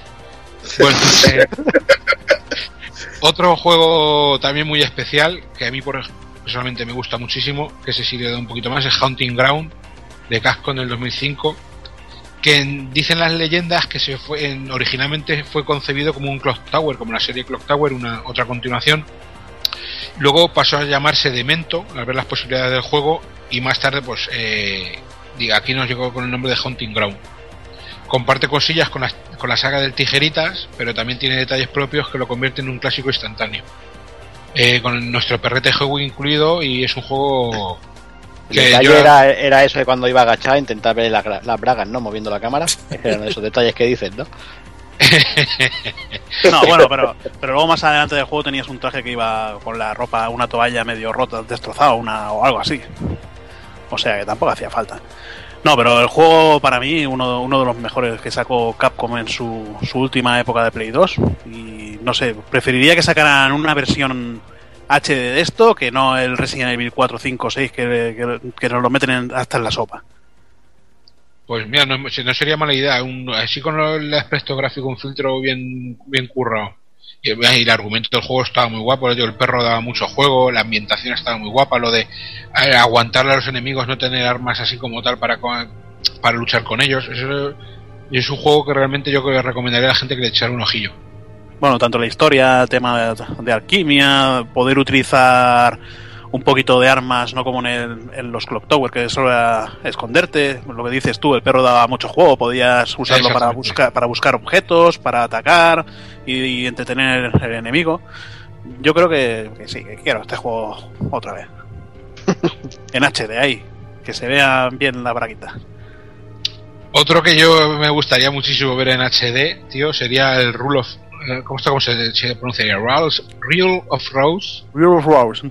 Rule of Rose, eh, el Rule of Rose, de Punchline de Sony del 2006, que también tiene compañero canino incluido. Y aquí nos enfrentamos no a zombies, ni a dinosaurios, ni a fantasmas, sino a niños con muy mala hostia. Eh, en este juego de terror psicológico eh, no, generó no poca controversia con ciertas escenas y diálogos con menores, que es algo que hizo su venta bastante peculiar y que a día de hoy sea una pieza de especulación en eBay. No sé si habéis mirado lo que vale este juego ahora. por- Sí, sí, yo lo estoy Eh. buscando. A ver, yo cuando salió el juego, la verdad, lo había jugado en Tarrina. No fue un juego especialmente que me atrajera. Mm, Vale, sí, tenía el tema, los vídeos un poco contro- controversia, pero el control era malísimo. eh, no sé, no, no es un juego que me llegó a enganchar, pero claro, ahora lo mismo, lo mismo que con Dino Crisis 3. Ahora no hacen juegos así. Y yo creo que hoy en día un juego así hasta sería bueno. El juego, una de las cosas que tiene el juego, yo creo que mejor es el morbo que tiene, que se llegó a prohibir en muchos países, o incluso a censurar ciertas escenas. Y yo creo que eso es una de las cosas que ha hecho que, la leyenda vaya con el paso de los años, mucha gente que en su día no lo probó, y del boca a boca y el morbillo, pues quieras que no, eso también hace que la gente lo busque más. Pero yo creo que es un juego muy, muy a, a reivindicar. Como reivindicar también eh, me gustaría el Shadow of Memories de Konami del 2001. Este sí que, era salió- una maravilla. Uf. a, a mí personalmente ha envejecido regular en, en cuanto a Mm. gráficos y tal, pero lo, cumple 20 años ya este juego. pues mira, el 2001. Nació en el, en 2001 para PlayStation 2, Xbox, PC y creo que tiene una 15. versión en, en PSP. Sí, tiene una versión en PSP con el doblaje cambiado y todo. ¿Ves? Eso es la, esa es la que no estaba yo seguro. Vale, eh, es una, digo, una aventura muy temprana en cuanto a la vida de PlayStation 2. En esta Ah, Una cosa, en, en la versión de PSP, la voz del. De, coño, del, del bicho este creado con, con no me acuerdo ahora cómo era, es de, del doblador del Mario. O sea, que, para que veas. No me acuerdo, no sé doblador? cómo se llama. Sí, sí, el ¿Le doblador pone la misma voz? No, a ver, no pone la misma voz, pero, pero el no, doblador. que el tío, el tío le pone la voz, quiero decir, o sea, pone, ¡Ah, Mario! No, no, no, le pone voz, de- le pone voz normal, pero es, es él. Se ve que el doblaje es de él. Curioso, no lo sabía. ¿Cómo se llama el Pues tío? No, lo- el, es- no me acuerdo cómo se llama. El Guillemet, ¿no? El... Sí, Guillem, uh, sí, ese. El que hace. que "Ay, tiene- es mi Mario! Toda la voz esa de tonto. De. Nintendo, pues ese. Que de pequeño se cayó la marmita y se quedó así. Pues en este juego debemos investigar nuestro propio asesinato usando el tiempo y la memoria como objeto, jugar con ellos, vaya, jugar con las horas y las épocas de una manera muy vistosa y especial. Y este juego lo que tiene, pese a no tener un- una carga de acción ni de terror, tiene una, alta, una dosis muy alta de madurez y requiere mucha habilidad y es un juego un poquito mal rollero. ¿Vale? Este es un juego también que, que yo os recomiendo que le echéis un vistacillo. Eh, por otro lado tenemos Ghost Hunter de, de Sony Cambridge Studio del 2003, que fue lanzado en PlayStation 2 que nos pone en la piel de un cazador de fantasmas, muy original, con ese nombre, Ghost Hunter. Y debemos rescatar a un compañero. Eh, lo cierto es que este juego en su día eh, yo creo que sorprendió y hubo mucha gente que, le gustó. Con, eh, tiene acción con tintes de terror psicológico y sustos gratuitos. Yo creo que ha envejecido muy regular. Es muy lineal, es corto, Y lo que me único recalcable que tiene yo creo que es el uso de la linterna, que luego lo he visto en cosas como, como Alan Wake y tal, pues yo creo que este juego lo usa muy bien. Yo de este juego lo que me acuerdo porque el doblador era del el Will Smith del Príncipe de Bel aquí en, en la televisión española, o sea. Y aparte el, juego era bastante divertido. ¿Bien? Que le ponía la voz el mismo tío. Sí, le ponía la- el mismo tío, como curiosidad, mira. Yo había una escena con un oso de peluche gigante de poseído, que eso sí me acuerdo que lo tengo. Pero ya te digo, luego el juego yo creo que ha envejecido regular. Este sí que ha envejecido regular. Cortito y tal, pero bueno. Luego tenemos, volvemos a la época PlayStation 1 con Koudelka, que este tiene una ambientación en 1890 en un monasterio. Y este juego da para paja en muchos sentidos. Eh, considerado a día de hoy como un clásico dentro de las aventuras de terror, sorprendió en su día por el argumento muy adulto y tres, eh, tres protagonistas perso- eh, que eran tres personajes que eran los protagonistas quiero decir y el sistema de combate con, con tintes de RPG y tal yo creo que es un otro juego también muy a reivindicar Yo, a ver, eh, la primera vez que lo jugué, lo jugué en japonés, en Tarrina, como, como siempre. Me decepcionó mucho por su, su- por su corta duración, a pesar de tener cuatro, cuatro discos. Estaba cargadísimo, sí, estaba- tenía cuatro discos y a pesar de, de su dura- bueno, tenía un montón de vídeos, ¿vale? Pero, pero cuatro discos y ser tan corto me decepcionó un poco por eso. Pero luego tema, bueno, tema juego así de terror, eh, con cámara fija, cambio de ángulo. Nos llegó aquí a España y contó con un doblaje también en, castellano bastante, bastante decente y es bastante, bastante difícil de encontrar. Yo lo, conseguí en Retro Barcelona por 50 euros, o sea que estaba detrás de él y lo vi, digo, para aquí, para aquí que se viene. Pues bueno compra Eh, de, también de PlayStation 1 tenemos la que este sí por ejemplo yo este no, no he tocado ninguno. La saga Deception que nació en el 96 es obra de Tecmo.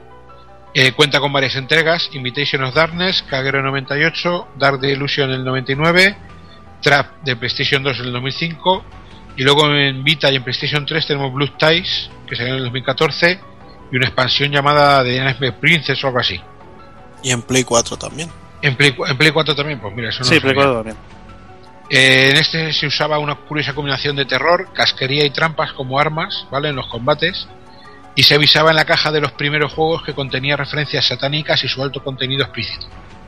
Sí, aparte que la primera parte me parece que era un juego en primera persona. Y luego a partir de, de la segunda entrega pasó ya a ser a tercera persona. Lo- no sé, lo, lo interesante del juego es eh, hacer combos, en medio de un combo ir cambiando las, las primeras trampas que has puesto, ponerlas para continuar el combo y hacerte unos combos larguísimos, brutales, aprovechando elementos del escenario, sangre por, todo, to- por todas partes. Bueno, creo que le faltaba un poquito más de descuartizar enemigos, pero, pero bueno, dentro de cabe era bastante divertido. Eh, otra, por ejemplo, sería otra otra saga, bueno, saga, realmente solo tuvo dos entregas, sería Galerians de Polygon Mac en el 99. Eh, mezclaba drogas y poderes mentales con reminiscencias a Kira y a los experimentos genéticos ilegales, lo típico en busca de crear el arma perfecta. Y la amnesia del prota, que es algo muy japonés, pero que en casi todos los juegos funciona de manera muy ge- de forma genial para contarnos una historia, para ir descubriéndola poco a poco. Y contó con una secuela en PlayStation 2 lanzada en el 2002, que yo hablando con gente estos días por aquí atrás por Twitter y tal, la gente tiene una- un recuerdo muy malo del juego, no comparado con el primero, sino porque el juego para mucha gente es malo y yo creo que es una secuela bastante digna. No está a la altura de una Play 2, pero yo creo que es un juego bastante, bastante correcto.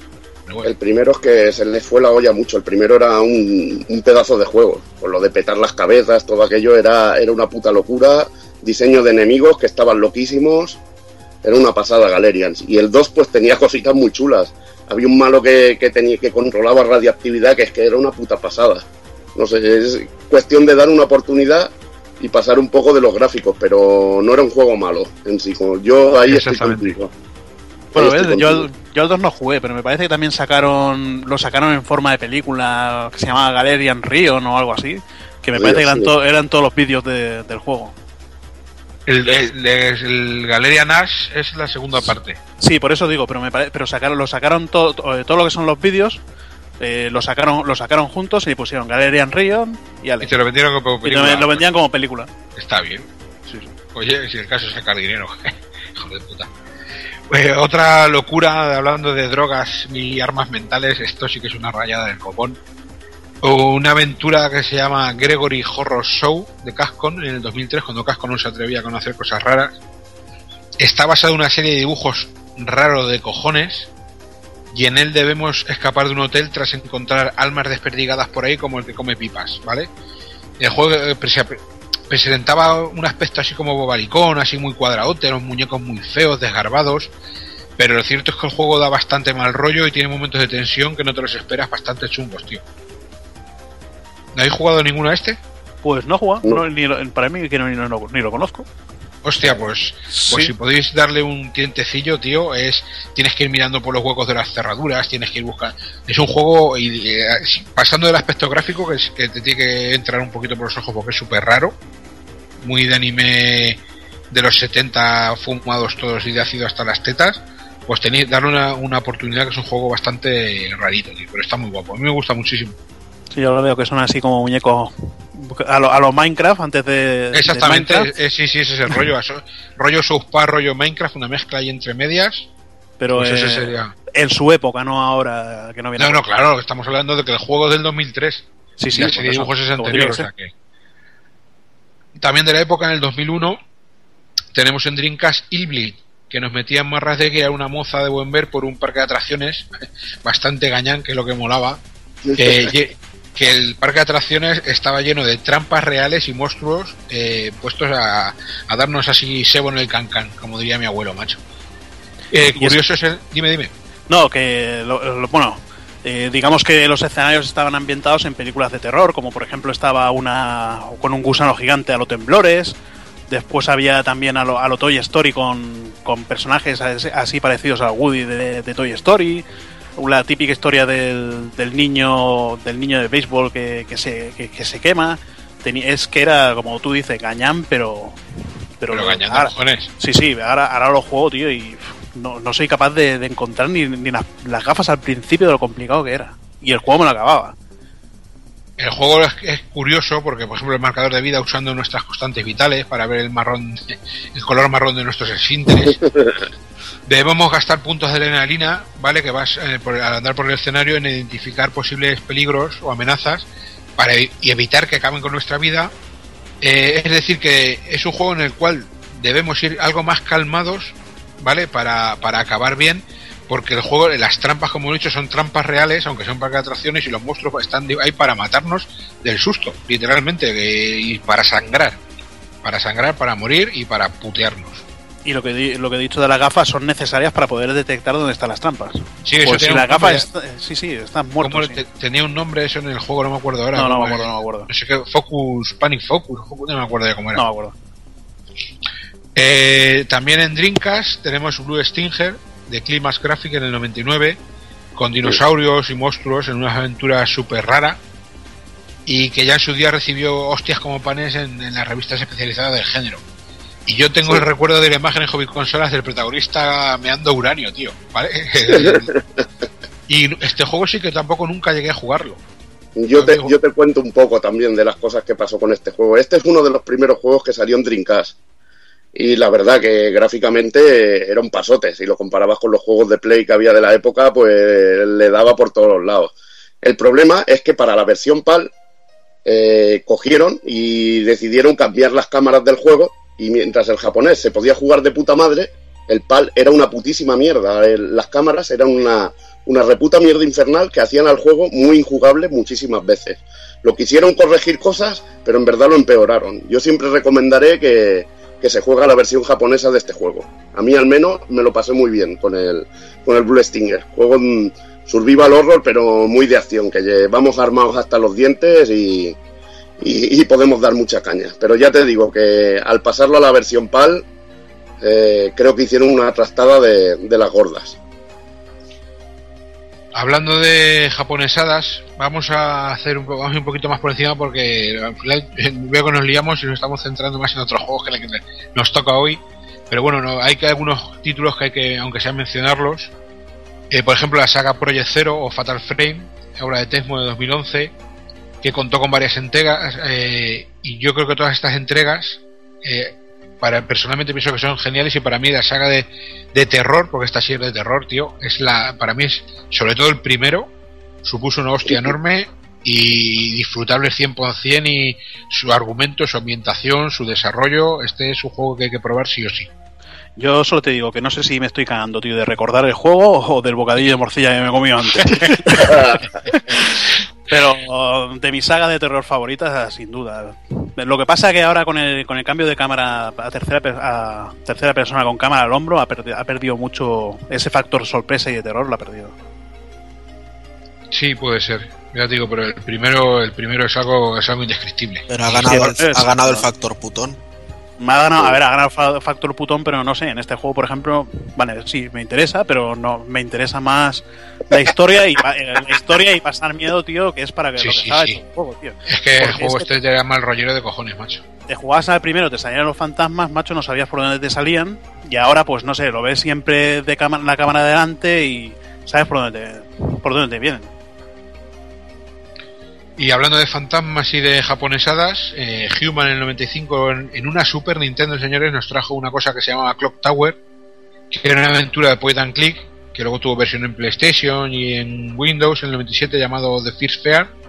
Lanzó una segunda parte para PlayStation llamada The Struggle Within, o Ghost Head en Japón, en el 98, y una tercera para PlayStation 2 en el 2002, eh, bastante resultona y muy molona también. Eh, no, eh, para, bueno, eh, la versión de Play 1, o, ay, de Super Nintendo, era un juego. Luego para Play 1 salió eh, Clock Tower, que era una secuela con los personajes del 1.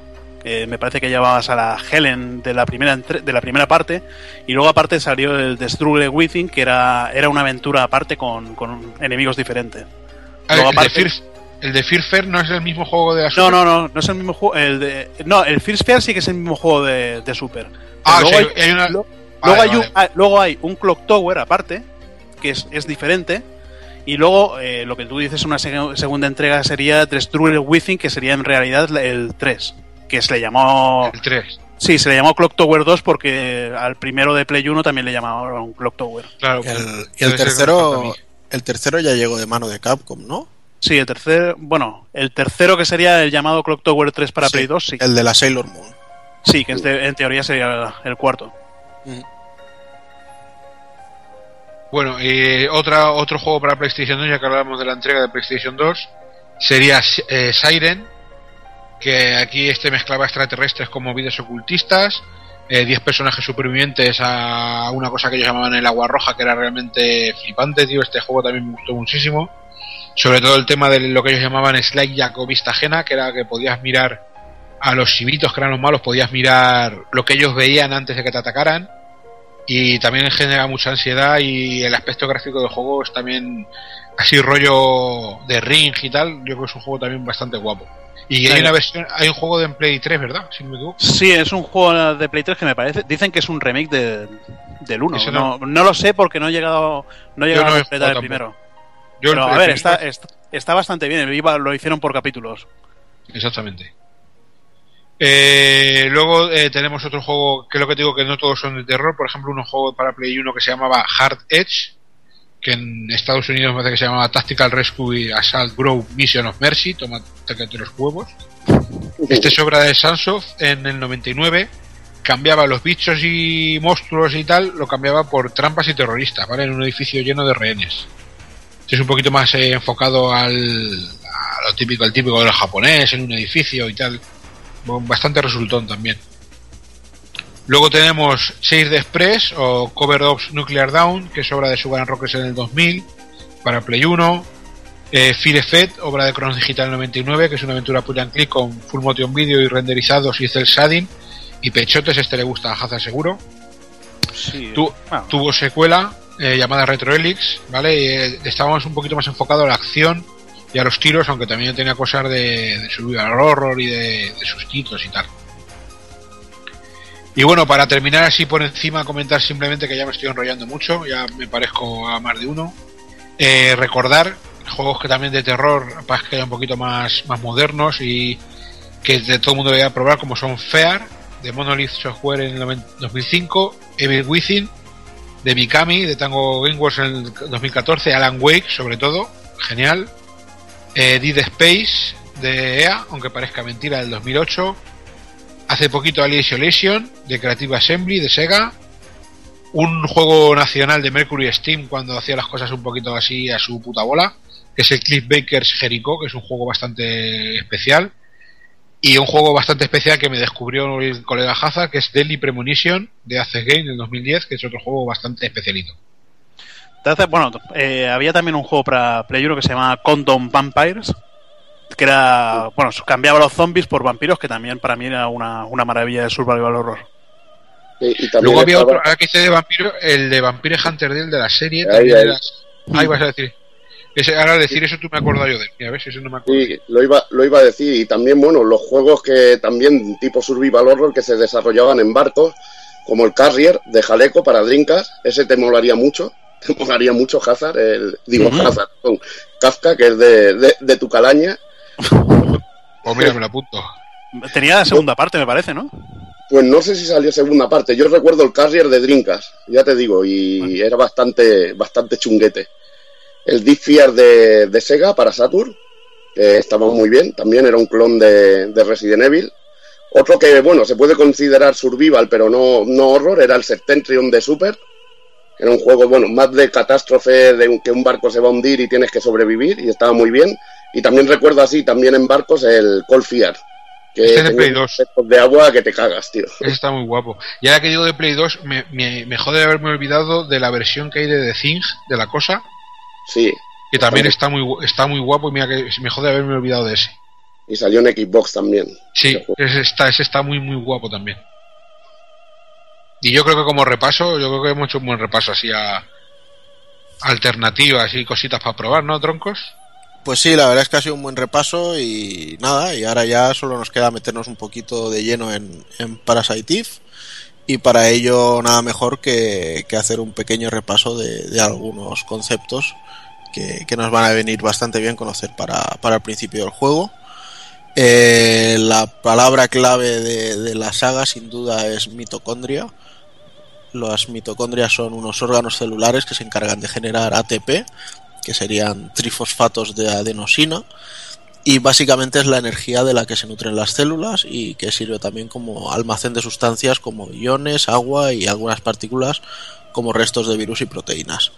En el juego veremos que, que hay personajes que, que sufren combustión espontánea y esto se debe a que todas las mitocondrias de- del cuerpo se ponen a generar energía a la vez, con lo cual eh, eso se desborda. Luego otro concepto que, que existe es el de la EVA mitocondrial y según la genética humana eh, leo directamente, pues bueno, todo esto sale un poquito de Wikipedia, no os penséis tampoco que, que aquí uno tiene un doctorado. Y fue una mujer africana que en la evolución eh, correspondería al, ancestro común más reciente femenino que poseía las mitocondrias de las que descienden todas las mitocondrias de la población humana actual. Mm, Del mismo modo que hay una EVA mitocondrial, se considera que el genoma masculino se transmite a través del cromosoma Y, por lo que se estableció un Adán cromosómico. Este también es africano y es de la misma época que, que la EVA. Y luego otra cosita que aparece en algún momento durante el juego es el concepto del gen egoísta. Esto del gen egoísta es una teoría sobre la cual el gen es la unidad evolutiva fundamental. Y mediante esta idea se pretende poner fin a algunas confusiones creadas para explicar determinadas características físicas o conductuales de los seres vivos. Y hasta aquí llegan los, los términos que más o menos deberíamos eh, tener al menos escuchados.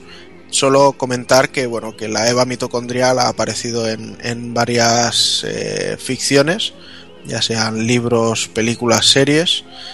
Eh, bueno, hay uno con Battlestar Galactica, pero no os lo voy a decir porque eh, es un spoileraco muy bestia. Joder, bestia. Demasiado bestia. Yo Sí, porque sí. ya me la he visto, pero.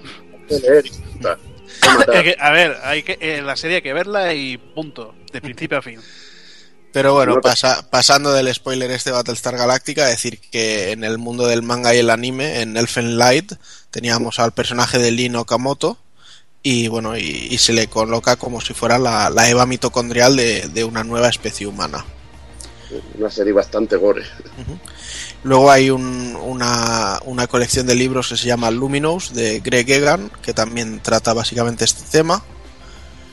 Y luego, por supuesto, pues el que nos ocupa, la novela, película de terror y juego de rol japonés Parasite Eve, que utiliza la teoría mitocondrial como la base para crear la historia en la que un científico resucita a su esposa y bla bla bla bla bla bla, que es de lo que hablaremos ahora. Bueno, pues hablaremos un poquito de la, la novela, una novela creada por Hiade Kisena en 1995 para la Kadokawa Horror Bunko y aparte de que en su idioma natal que sería japonés solo salió traducida al inglés. He estado buscando un poquito de información a ver si encontraba PDFs, eh, traducciones al castellano, nada. No he encontrado rastro para darle un poquito una por encima. Pero bueno, el nombre real de este autor sería Hideaki Suzuki, que está graduado en farmacología en Tohoku y debutó en el mundo de la escritura con la premiada novela Parasite F, aunque también ha sido premiado por otra obra posterior suya, que sería Brain Valley. Eh, la novela iría más o menos sobre un poquito por encima, sería eh, Kiyomi, la esposa del doctor Toshiyaki Nagashima, un médico experto en el estudio de las mitocondrias, sufre un accidente y es declarada con muerte cerebral. Pero cuando se le, pone, se le propone donar uno de sus riñones a una niña llamada Mariko, decide pedir que se le entregue el hígado de su esposa al médico encargado de la operación. El doctor Nagashima empieza a cultivar las células de su esposa en el laboratorio de la universidad y mientras que las mitocondrias de las células empiezan a mutar a una velocidad asombrosa, Mariko, que es a la que le han trasplantado el, riñón, empieza a sentir los mismos síntomas con su nuevo riñón. Bueno, sí. Eh, todo esto, pues al final se descubre que ha sido un complot de Eve, eh, que controlando mediante las mitocondrias a todos los, a todos los involucrados, tanto el doctor Nagashima, su esposa, Kiyomi y al cirujano que le realiza el trasplante, y eso ha sido pues para preparar el huésped en el que poder dar nacimiento a la criatura definitiva, el organismo definitivo, como queréis llamarlo, que sería lo, la nueva evolución de la raza humana. Luego, bueno, después de la novela tendríamos la película, que eh, se quiere basar en, en, el mismo concepto, pero bueno, hay que decir que el, el, encargado de perpetrar esta ponzoña es Masayuki Ochiai, que se le conoce básicamente por hacer las películas de Infection y de Hipnosis, aunque bueno, ahora ha sido un boom más comercial porque fue a Hollywood para grabar una peli que se llama Shooter. Y nada, pues a pesar de que se diga que la película está realizada línea por línea de la novela, tiene un montón de cambios, se centra más en el romance, en el romance cutre de los dos protagonistas que en la novela. Uno de los cambios mencionados, eh, por ejemplo, en la novela, en la novela F, eh, no, solo, no solo crea combustión en los seres vivos, controlando sus mitocondrias, sino que también puede hacer que se les pare el corazón. Mientras que en la película solo se menciona la mutación del útero, útero de Mariko, para prepararla para el nacimiento del organismo definitivo, en la novela F puede cambiar de género para violarla y así crear su embrión en el interior de ella utilizando el semen de Nagashima e inmediatamente, bueno, inmediatamente así da luz. Pero bueno, las, las mitocondrias del doctor no son lo, eh, son lo suficientemente fuertes como para hacer que la criatura muera, muriendo él también abrazado a la criatura mientras arde por los poderes de la tele telequinesis que, que provoca las mitocondrias. La música es de Yoshi Hisaishi, y mientras que alguna de ellas quedaría bien en el juego, otras parecen estar fuera de lugar en la, en la película completamente. Y es que realmente, aunque el nombre del señor Hisaishi suele ser un, sinónimo de calidad, la verdad es que en esta película ni, ni la banda sonora se salva. O sea, la película es muy mala. Los actores son penosos, pero bueno, o, sea, a, a, nivel de horrible. Yo recuerdo algunas escenas como al principio que el, el prota intenta, bueno, quiere abrazar a la, a la mujer, que están hablando de, de, que hoy es el día del aniversario y tal, y es en plan como que ella se le escapa y, él hace unos gestos que dices, madre mía, pero tú has estudiado interpretación, hijo mío. Pero bueno, dejando en, un poco de lado las interpretaciones, eh, la verdad es que las músicas no, no pasan de nivel de, telefilm del mediodía. O sea, puede salvar dos o tres piezas como mucho, pero, pero siendo muy, muy generosos y los efectos especiales la verdad es que están al nivel de, de las producciones más amateur que podamos ver en el, en el cine de Bollywood. Yo recuerdo, por ejemplo, sí, luego quizá mejora, pero como escena como el, el, accidente de coche, que te la ponen, o sea, la escena te la ponen con un fondo oscuro, un fondo en negro completamente, y se ve a la tía con su vestido blanco, como si, o sea, como si estuviera en un coche transparente, donde no hay nada más que negro, y, y- y se va moviendo por la pantalla y dices, pero esto es atroz, o sea, ¿cómo se le ha ocurrido hace- hacer esto? ¿Realmente se pensaba que iba a ser una escena impactante o buena o, yo qué sé, no sé qué pasó con, con el tío este que, que hizo la peli o, una escena que, que una vez que ya han dictaminado la muerte cerebral y demás, él se pone a- en plan acurrucado a llorar y empieza a mirar una foto y van haciendo unos zooms ahí y, de la foto va cambiando a ella corriendo por un prado, luego vuelve a la foto y así dices, madre mía, por favor, pegando un tiro que se acabe esto, porque además las escenas son largas, pero, pero hasta la saciedad, o sea, si en la película no la alargasen como la alargan, en vez de dos horas y cuarto hubiera durado 35 minutos. Es que es horrible. Pero bueno, no sé, será que yo ya no, no soporto mucho estas cosas, pero... Y, y- y soy una película que, que le... O sea, soy una persona, no una película, que le gusta el cine lento. O sea, yo- a mí me pones Old Boy o Encontrar al Diablo y cositas así Hostia, coreanas. Boy es una puta basura. Bueno, sigue. O sea, me pones cosas así que son muy lentas y, y me gustan, pero es que esta película me, me pareció infumable. Bueno, es infumable, pero yo aparte la veo mm, no pudiendo eh, tener el libro al alcance para meterse un poquito en el mundo de, de Parasite Eve la veo la veo bien, sobre todo por el final que te explica un poquito lo que es las transformaciones de, de Eva y todo esto. Sí, eso la verdad es que sí, ese, ese punto sí que le salva. Y sobre todo porque, bueno, en, en el juego se explican cosas que, que ocurren en la, en la novela. Y nada, otro apartado sería el de los vídeos CG, bueno, los, los efectos CG, en el que podemos, podemos ver una una F creada por efecto, eh, por ordenador tipo, tipo T1000, un poquito más cutre porque es japonesa. Y es algo de- que a mí me ha sorprendido porque desentona mucho más que lo que podemos ver hoy, hoy en día en las películas de imagen real japonesas en, en el que los efectos especiales son, son atroces. Aquí al menos los he visto un poquito, defen- un poquito decente dentro de lo que cabe. Y quizás sea porque el estudio que está detrás de todo esto es eh, Robot Communication INC, eh, conocido por crear los vídeos de juegos como Onimusa, Xenosaga 2, Resident Evil 0, Hunting Ground y algunos más. También ha creado efectos especiales para películas como Assassination Classroom, el, el profesor este Caralimón o como queráis llamarle, y realizar la... Caramelón, bueno, más limón. Tú Sí. chúpalo y ya verás, y acabas como el Supra una ahí. Y también, pues, la película Stand By Me que, de Doraemon, que yo creo que nadie se ha atrevido a ver eso, pero bueno, eh, está ahí. Lo ha hecho él. Y nada, luego entraremos un poquito sobre los mangas que hay. Eh, yo que, que yo sepa y que tenga, eh, hay dos mangas de Parasite F, los dos publicados por Kadokawa Soten, los dos en su serialización de Asuka Fantasy DX, eh, donde se publicaba manga de aventura y ciencia ficción. Posteriormente fueron recuperados en tomos bajo el sello Asuka Comic DX y lo que ha sorprendido, no tenía ni puñetera idea, es, es que esto es manga para mujeres. Pero, pero bueno.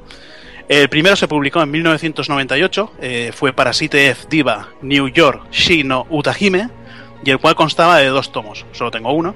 Estaba dibujado por Noriko Fuziki, con un, con un diseño de personajes que tiraban un poquito hacia el shoujo manga, pero con un, un gran parecido con, con los diseños de Parasite F en el que estaba basado toda su historia, sufriendo algunos cambios. El segundo juego eh, también salió en 1998, se llamó simplemente Parasite F, se publicó en Japón e Italia y está dibujado por un desconocido autor. en el tomo que tengo aquí solo pone Shikakuno y estaba íntegramente basado en la novela de Hideaki Sena, el cual consta como guionista en, en este manga por ese mismo motivo. El diseño de personajes no era nada soyo, estaba bastante bien detallado. Este manga es, un- es un pedazo tomo de 400 páginas y, el- y su autor original considera que es mucho mejor adaptación que la película, cosa que me parece a mí que, que no es nada, nada difícil. Exacto. Bueno, y ya ahora sí, metiéndonos de lleno en, en nuestro videojuego, en Parasite Eve, pasamos un poquito de la historia de, de estos dos enamorados tan pesados y nos vamos directos a conocer a nuestra querida Yabrea. El juego nos lleva al 24 de diciembre de 1997 y en vez de transcurrir en Japón, pues transcurre en Nueva York. Mm, No solo el juego transcurre en Nueva York, sino que además es eh, creo que la primera producción que Square Enix, o sea que Squaresoft se animó a hacer en, en América, con lo cual americano, sí. y bueno, en él pues nos presentan a la joven policía Yabrea que se dispone a acudir a una función de ópera con, con un amigo o un follamigo o lo que sea que, que es tan poco importante en la historia que no tiene ni siquiera nombre. Y cuando sale la cantante al escenario, pues todo el mundo empieza a sufrir unas combustiones espontáneas eh, rollo al, al mítico capítulo aquel de South Park. Sí, bueno, eso solo ves tú. ¿Eh? Que eso solo ves tú. Yo eso para la primera temporada. culo, todo igual, ya. Y la verdad es que esto pasa por, por alguna razón desconocida y por otra razón todavía más desconocida, pues ella es la única persona que no se ve afectada por, por este suceso. Bueno, en me- realidad, su, en realidad su amigo tampoco, pero bueno. Sí, por eso digo, eso es lo, lo más impresionante. Entonces, pues nuestra querida protagonista decide hacer uso de sus galones de policía para investigar un poquito lo que cojones es lo que está pasando por ahí. Eh, es curioso porque mm, eh, en esa zona, después del primer encuentro con, con Eve, que se manifiesta a través de Melissa, vamos un poquito descubriendo la, la relación que hay entre ambas y, también el, motivo por el que ella es inmune a, a estos ataques que podríamos llamar mitocondriales de, de Eve. Me hizo mucha gracia en, esta zona de inicio del juego que nada más conocer a Eve y tener un, combate rollo introducción al juego con ella, mm, nos ponen un, un agujero en el suelo y nos ofrecen si queremos ir a buscar a investigar qué pasa o, o quedarnos y esperar refuerzos y realmente, o sea, si decides esperar refuerzos, lo único que pasa es que te vas hacia afuera porque nadie puede entrar y te dan munición. Y si no, pues bajas un poquito a pelo. Y nada, y hasta ahí leeremos un poquito de la historia, porque tampoco quiero hacer mayores spoilers a nadie sobre el juego. Y vamos a ir haciendo un poquito los personajes, si un caso. Bueno, y como no, me toca a mí con Naya Brea, la pechote, como, como gusta llamarla. Para mí, los fanboys de, de Tetsuya Nobura me van a matar, porque para mí es el mejor diseño que ha hecho este, este hombre. No es, no es un emo. No, no No te lo, yo no te lo voy a discutir, ¿eh? de hecho, es que eh, eh, yo te pongo la mano en el fuego de que el 90% del, del éxito del juego de Parasite Eve realmente recae sobre, sobre el carisma que tiene su, su personaje protagonista, sobre el diseño que tiene. Si es que a mí, a ver, el diseño, el diseño me gustó. Claro, claro está que está creado en principio por el productor Hironobu Sakaguchi y lo más seguro que, que él estaría encima para para dar para que Tetsuya Nomura, bueno, aparte de todos los dibujantes que, que fueron pa- pasando, le diera este aspecto a, a Aya. Es que en, en realidad ni siquiera al, al principio no era Tetsuya Nomura quien la iba Sí, a por eso digo, sino que bueno se ve que alguien que no se ha dicho quién pues estaba al cargo y lo que hizo no le gustó al señor Sakaguchi. Se ve que el señor Sakaguchi por lo que dicen esperaba que le hicieran algo parecido a una Erith y llegó aquí nuestro amigo Nomura y le presentó este diseño que aunque no terminaba de ser lo que él quería al final dijo bueno pues la verdad es que me gusta Y bueno, pues Aya nace el 20 de diciembre de 1972 en Boston, Massachusetts. noviembre noviembre En noviembre de 1972 en Boston. La hacía un poquito más joven. Massachusetts, eh, de una mezcla de padre caucásico y madre japonesa. De ahí que tenga un poquito las facciones así achiradas. El pelo del color de los ojos. Eh, bueno, el color, los- el color de los ojos. hace- El color del pelo de los ojos. y el, y el color de los ojos sea, sea azules, el, el pelo sea rubia y tenga unas tetazas así, pero completamente de 7, que yo creo que a mí que fue la, la- la fundadora madre de- del club del 7. Allá cuando el era color pequeña... de la ceja es el color de la almeja, que no se.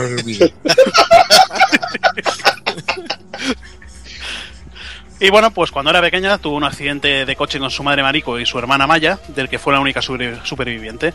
Un par de años más tarde, ella tuvo que someterse a una operación de trasplante de córnea y así recibió los órganos de su difunta hermana. El siguiente personaje en nuestra historia es Daniel Dolis. Yo lo llamo el polipuñetazos. Porque básicamente sus aportaciones más gloriosas en este juego será quitarle los moscones, literalmente a puñetazos, de a, a Aya. Es, es un tío bastante. Se nota que es sobreprotector con ella y es su, su compañero. Eh, durante el juego, pues se encarga de, darle apoyo, básicamente haciendo de taxista o, o diciéndole cosas bonitas, porque lo que es disparar, la verdad es que no dispara mucho. Y bueno, en su vida privada, pues este hombre está separado. De hecho, en cierto modo, veremos a su mujer durante el juego. Y a su hijo Ben también lo conoceremos, que de hecho tendrá un rol bastante importante en, nuestra, en nuestra aventura. A través del juego, pues se nos va contando que comenzó en, la, en el Departamento de Policía de Nueva York al mismo tiempo que Douglas Baker, que es el, el jefe de, de Daniel y, y de Aya, y que bueno que este simplemente eligió estar en campo en vez de irse a despacho. Los que vean la serie de Flash, eh, si miráis algún diseño, el diseño que hizo el señor Nomura para este personaje, yo creo que veréis mucha semejanza con, con el padre adoptivo de, de Flash, el señor West, porque bueno, siempre eso de traje, detectives de homicidios, la misma pericia. A mí me recuerda a, a Danny Glover en, en Arma Letal. Arma También. Letal, también, también tiene su rollo, sí. Sí, sí. Pues una, una cosa así, exacto. Y bueno, de carácter, pues aquí el amigo, aparte de ser muy sobreprotector, es un, un poco workaholic. Y la verdad es que las cosas que van pasando durante el juego le hacen replantearse un poco la situación y, y encargarse un poquito más del, del hijo. Bueno, el siguiente personaje sería Douglas Baker, es el, el jefazo, el, el máster del universo de las oficinas de New York Police, del departamento número 17, el Boss of the People, vale, venga, lo diré porque lo has puesto ahí, el Boss of the People, ya está. y nada, bueno, comenzó como con Daniel, de, de la- digamos, sería de la, de la misma época, pero prefirió en un curro de despacho antes de la acción. Se conoce algo más de su vida familiar durante los manga, en los que incluso llega a ver a su mujer y hasta a su hija. Tiene un momento de gloria durante el capítulo 3 mostrando una gran conexión con Ben, el hijo de Daniel. Todo esto en el manga. Bueno, y en el juego también, ¿no? Lo que pasa es que en el, en el manga Bueno, no es bastante más. O sea, en, en el juego simplemente lo vemos protegiéndolo de, del perro. Y en el manga, por lo que me ha parecido entender, se ve que lo me- mete al crío en una taquilla para pelearse él con el perro y que acaba hecho bastantes trizas. Pero bueno. Nada, el siguiente personaje, otro de los muy importantes, es Melissa Pierce. Esta muchacha cuando tenía 12 años necesitó un, pla- un trasplante de riñón y como no, pues acertáis, la donante de ese riñón fue Maya Brea, que es la hermana de Aya y es la misma que le, donó la córnea a Aya. Eh, y bueno, la verdad es que la historia fue una sucesión de acontecimientos un poco similar a la, a la que vimos en la película, ¿no? O sea, la, eh, la que digamos ha de dar sus órganos tiene muere en un accidente de coche y aquí la que la que ha de ser el, el embrión o la que ha de gestar eh, a Eve pues necesita su riñón. Si es que yo creo que en principio fue más una adaptación de la novela Sí. pasada de América, que, que incluyeron cosas de la novela para decir que era una secuela y ya está. Sí. Y bueno, eh, al, al recibir este riñón, pues las, las mitocondrias que adquiere con él comienzan a, a intentar como tomar el control y la pobre Melissa pues pensaba que en realidad su cuerpo no estaba aceptando del todo bien el, riñón porque empezaba a estar siempre muy enferma. Así que comenzó a tomar analgésicos que, que la acabaron volviendo bastante zumbada y, y hicieron que, que bajase bastante sus defensas. De hecho eh, su gran sueño era cantar en el, en el Carnegie Hall eh, como cantante como primera cantante pero se ve que había otra otra mujer más que estaba bastante eh, ahora no me saldrá la palabra coño que tenía todas las papeletas de llevarse ella al papel principal y se cuenta que apareció calcinada en su en su apartamento como de una combustión espontánea o una cosa así y nada, cuando ya Aya y su misterioso acompañante van a verla actuar, pues las mitocondrias de Melissa reaccionan ante Aya y hacen que todas las mitocondrias de la gente se pongan a generar energía a la vez, con lo que todos sufren de, de combustión espontánea. Menos Aya y su churri, por supuesto. Y bueno, a partir de ese momento el, el organismo se autobautiza como IF y poco a poco la iremos viendo evolucionar en plan Digimon y, y ocupando la, la conciencia de, de Melissa que, que deja de existir básicamente. El siguiente sería el científico Kunihiko Maeda, es un, un científico japonés que aparece justo después de los eventos de Central Park, aunque acude a Nueva York en cuanto escucha sobre los sucesos de Carnegie Hall. Es a partir de entonces cuando Maeda siempre acompaña a Aya y le va entregando talismanes, cosas que realmente no valen para nada, todo hay que decirlo. Y hay un cambio bastante marcado en el personaje de- desde Parasite F, que es donde, donde se muestra bastante tímido, le cuesta hablar de forma fluida en inglés. Y, y ciertamente muestra algo, parte de romance hacia, hacia ella, sea un poquito más- intenta acercarse a ella, pero no, pero no puede. En el, te- en el te- tercer título, sin embargo, el tío parece más seguro de sí mismo y precisamente no parece trico limpio con, con todo lo- intentando tratar a, a ella como, eh, como sujeto de, experimentos. Gracias a sus conocimientos sobre la EMA mitocondrial, Maeda será fundamental para que podamos conocer a fondo la historia. Y además será fundamental también para que podamos ser victoriosos, ya que acabará construyendo el tipo de munición que usaremos al final. Y luego ya para terminar con los personajes tenemos a Hans Klamp, bueno, este científico tiene cara de tener un palo metido por el culo y posiblemente es que lo tenga metido. Al igual que Maeda, pues este hombre lleva toda su vida dedicándose al, estudio de las mitocondrias y es el doctor que realizó el, el de córnea tanto a ella como el, como el de riñón a Melissa, eh, ambos en el Hospital San Francis y ambos usando mie- miembros de, Maya Brea, como ya hemos dicho antes. L- Poco tiempo después lo chutaron del hospital al descubrir que hacía varios chanchullos vendiendo los datos de HLA, es una especie de listado de compatibilidad entre los miembros de- del donante y del receptor. Después de estos personajes, pues sí, tenemos algunos más con, con importancia, pero que por no chafar mucho la historia no, no hemos querido profundizar en ellos, como sería Maya Brea o, incluso lo, lo que es el rol de la, de la madre de, de Aya. Así que dejamos ya un poquito los personajes y vamos a ver un poquito las, las localizaciones que tenemos durante el juego. El, primer lugar en el que tomaremos contacto con, con la historia es en el Carnegie Hall. Aquí tendremos eh, a remarcar un, combate de jefe final con, con If. No voy a decir muchas cosas tampoco para no spoilear historias y demás. Eh, la localización en sí, pues es eso, es una, una sala de, de conciertos, un teatro para la ópera, que luego se, se, pondrá en una segunda parte que iremos por, por alcantarillado. Después eh, tendríamos Central Park, que aquí ya hay un poquito más de exploración de encuentra llaves y hace historias, pero sin complicarse demasiado. Y tenemos un, par de combates finales, uno con una especie de orugas gigantes y otro que será bastante interesante con, con que será el segundo encuentro con ella. Después volveremos al, al departamento de policía. eh, lo que pasa que en esta ocasión ya lucharemos por allí eh, y aquí sí que hay ya un poquito más de, complicación de, búsquedas de llaves, un poquito más. La verdad es que los escenarios, conforme vamos pasando eh, días, porque el juego se basa en un ciclo de días, eh, se van complicando más. O sea, al principio simplemente ves de aquí a allí, como aquel que dice, y mata a los cuatro bichos.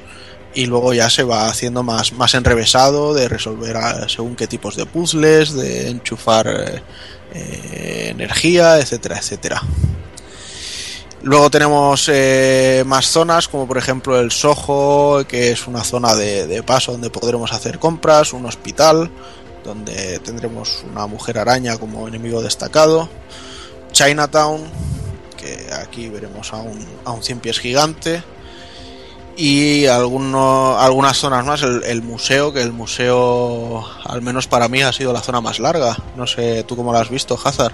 Yo para mí ha sido la, la más larga y aparte la más enrevesada, porque me parece que al no tener mapa te pierdes un montón, cuando sobre todo cuando te dan una llave, una llave que para usar en, en ciertas puertas ya puedes dar vueltas que hasta no das con el con el primer jefe, te, te encuentras en todo el rato encuentros y buah, peor. Tiene un jefe final espectacular, tío. Me recuerdo un momentazo de la, de la parte del museo. Bueno, tiene dos. Sí, pero y, si el no, y no- si no tienes si, y si no tienes objetos de curación, las pasas putas. Y luego, pues aparte de estas, pues tendremos también un, un poquito de acción en la Estatua de la Libertad, que es un juego que es en Nueva York y no sabe la Estatua de la Libertad, pues no, no. se puede considerar eh, serio.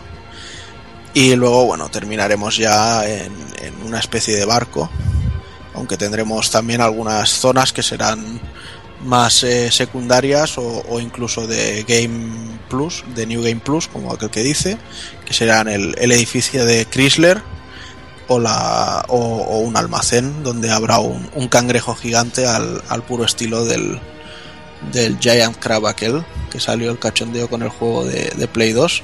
Ahora no me sale el nombre. Genji 2. Pues no. No, no, No, os acordáis no, el, el sí, bueno, el- del, del Giant Crab. Pues no. La verdad que no. La verdad que el Chrysler Building este hoy, hoy en día no, no, me- no me lo volvería a pasar, pero en su día eh, 77 plantas, cada 10 plantas un jefe, hasta que no te pasabas el jefe, bueno, plantas todo completamente aleatorias, hasta que Sí. no te cargabas el jefe no podías grabar partida, o sea, una, una putada completamente, y todo para conseguir lo que sería el, el final verdadero del juego. Exacto. Sí. final- Es además súper chungo, pero bueno, también encontraban las mejores armas y mejor Sí, equipamiento sí. que hay en todo el juego. Sí, la verdad es que al, al ser una, un- una mazmorra, por llamarla así, que solo podemos acceder al pasarnos el juego y que mantenemos el nivel y, y los bonus points que tengamos y demás, eh, la verdad es que he visto gente que hace cosas muy brutas. En plan poner un- una metralleta y tener la barra de active time súper rápida y, y no dejar prácticamente ni respirar a- al jefe final. Pero bueno, eh, sí, eh, tomando un poquito lo que, lo que decía Hazard, eh, hay que decir que este juego tiene dos finales. Uno que termina, a mí me dejó un poquito loco, luego ya lo, lo asimilé bastante bien, que sería el, el básico. Y luego ya teníamos el, el verdadero, que sería el que serviría de canon para la serie. Y para verlo tenemos que, que hacernos la, la torre de Chrysler. O sea que esto la verdad es que le da un poquito más de rejugabilidad al, al título porque yendo tranquilamente las 12-13 horas son lo que se va. Quizá un poquito más si, si quieres subir muchos niveles y tenerlo más fácil, pero tampoco es un juego que, que brille por tener una duración muy, muy bestia. Yo lo que lo que no me acuerdo era si el Chrysler Building o el, o el eh, podías eh, acceder al, eh, ya en la primera selección del mapa o, o tenías que pasarte todo el juego. Es algo que ni, que ni me acuerdo ya. Después de pasárselo. Sí, ¿no? Sí, Tenías que volverte, pero tenías que volvértelo a pasar o pasando a la primera parte, la primera pasando, vez. pasando la primera vez ya podías acceder a él. Ya podías, por eso. Pero bueno, y nada, entrando ya un poquito más en detalle en, en lo que es este juego, pues decir que el estilo de juego es una mezcla entre, entre un survival y, y- y un action RPG, que bueno, Square lo bautizó como Cinematic RPG. Se utiliza la famosa barra de Active Time de, Square. Tiene un mapa del mundo, que básicamente sería un, mapa de la ciudad donde vamos viendo las localizaciones eh, marcadas. Eh, to- se juega, eh, la historia transcurre en seis, durante seis días, que vendrían a ser seis capítulos, y cada uno de ellos pues termina con, con su buen combate con un jefe final, como está mandado. Eh, vemos los dos finales, que es lo que os decía antes, y, la opción de hacer un X-Game, que nos permite acceder a la torre Chrysler esta, y nos permite además utilizar unos, unos puntos de bonus que hemos ido recopilando durante todo el juego, pero que aquí también los, los que ganemos con la batalla final los podremos también reubicar. A mí una de las cosas que me sorprendió del juego es que fue de los primeros que, que utilizó el DualShock y no contaba eh, con las típicas ocho direcciones de los juegos de rol, sino que tal como pulsabas un poquito una dirección inclinada, un poquito más, eh, veías como Aya no, no se movía así en línea inclinada. Podías controlar el personaje perfectamente. Y es algo que para mí, eh, ju- rejugándolo ahora, ha envejecido bastante bien el sistema de control este. Yo personalmente creo que el, el sistema de control no, no me ha acabado de emocionar, ¿eh? Ah, pues a mí sí. Quizá- Eh, Es, es algo como lo que ha hecho ahora Capcom para los, Sí. los Resident Evil. Es eso, o sea, quizá comparado con los Resident Evil por aquel entonces, sí que es un- un- una forma de moverse bastante más cómoda. Pero aún así a mí se me ha hecho muy, muy tosco todo. O sea, hay veces que dices, hostia, es que me tengo que poner por 28.000 sitios diferentes para intentar pulsar este botón para que se abra la puñetera puerta. Porque es que si no, no hay manera. Quizá también es, ya te digo, porque lo he jugado en PSP, se ha visto todo muy en pequeñito, etcétera, etcétera, no lo sé pero realmente ha sido frustrante en, en algunos momentos. O sea, decir, a ver, estoy quieto, estoy parado. Además, esa es otra, que si vas corriendo y, y pulsas el botón de acción, no, si hay un, una- alguna acción que realizar, no la realiza. O sea, tienes que estar quieto o, o como mucho andando justo delante del, de- del elemento con el que quieras interactuar. Eso porque tu juego está roto como Street Fighter 5 de salida. Puede ser, ya te digo que puede ser por, por el rollo No sé, de yo- jugarlo em- emulado en PSP. No, no te sabría decir. Bueno, no sé, yo, eh, a ver, yo, yo lo he jugado bajado en Play 3, lo he tenido que bajar de la, de la Store americana porque es la única forma de jugarlo en inglés. Lo juegas a, 60 a 60 Hz por lo menos. Y no sé, aparte de que corrige algunas cosas de, de Play 1 como, como en la, en la primera pantalla que accedes, me eh, accedes a escenario, me parece que en la versión de Play 1 podías acceder por los dos, los dos sitios, aquí solo puedes acceder por una de las escaleras. Yo creo que igual, igual en esta versión lo han corregido y por eso no, no he notado lo que, lo que dices tú, no he tenido esos fallos. Puede ser, puede ser. Eh, o incluso ya te digo que un poquito culpa lo de PSP, un poquito de, de ventaja lo de Play 3 y al final hayamos jugado a versiones muy diferentes. Pero bueno. Eh, nada, volviendo al juego, pues eh, lo que sí que es sin duda muy interesante es el, sistema de batallas que han, que han introducido en el título. ¿Vale? Porque, bueno, como decíamos, sí, eh, tiene un planteamiento muy de, survival horror, pero realmente eh, todo se, nutre de, ser un buen RPG. Entonces, eh, aparte de- del Active Time este que, que utilizamos para, para poder eh, atacar o utilizar magias o curarnos lo que sea, eh, nos podemos mover libremente por el escenario. De hecho, debemos hacerlo porque los enemigos también lo hacen y el simple contacto con ellos ya nos quita vida, nos envenena, etcétera, etcétera. Y tenemos, eh, a la hora de, tener nuestra arma, podemos tenerlas de, de cuerpo a cuerpo, las porras, o, equiparnos armas de fuego. Y según qué tipo de arma llevemos, pues tiene un, alcance mayor o menor. Entonces, cuando ya nuestra barra de ATP está, está a tope, si pulsamos el botón de, acción, entonces se abre una malla, así como en tres dimensiones verde, que engloba eh, el área de ataque que tenemos contra eh, mejor eh, eh, o sea, contra- el arma. exacto Cuanto contra mayor mayor alcance tenga el arma pues más grande es esta red. Y bueno eh, según vayamos mejorando y tuneando nuestras armas pues podemos hacer que en vez de dos ataques poder hacer cuatro o tres no sé. O sea, muchas historias o incluso o hacer eh, magias que para las magias utilizaremos lo que se llama energía parasitaria. Porque al, al ir ganando niveles, pues Aya irá, irá subiendo niveles, como perdonar por la, por la repetición, y al subir estos niveles, pues en determinados puntos ganaremos eh, magias como eh, curarse, eh, quitarse veneno, a- eh, hacer más lentos a los enemigos, un tiro de energía que es bastante bestia y cositas así. Yo hay una...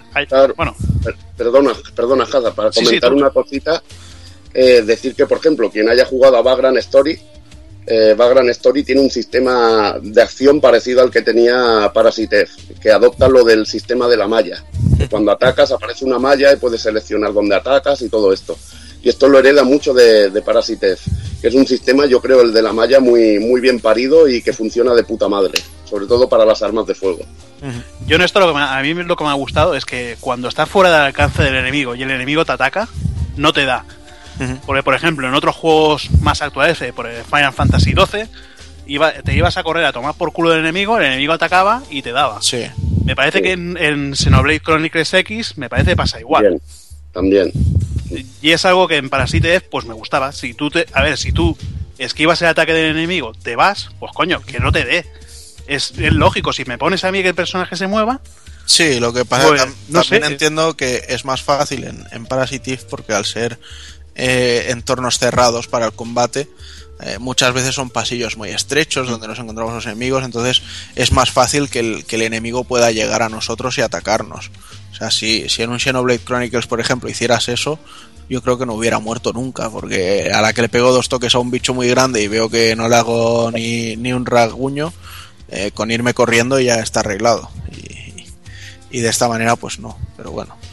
A mí me, me quita realismo también, ¿eh? eso de que te peguen desde, desde su casa, pero bueno, es, es lo que hay. Desde el Final Fantasy XI que, que ya lo venía viendo. pero no sé, pero entonces que no hagan un sistema que te puedes mover. Ya, no sé.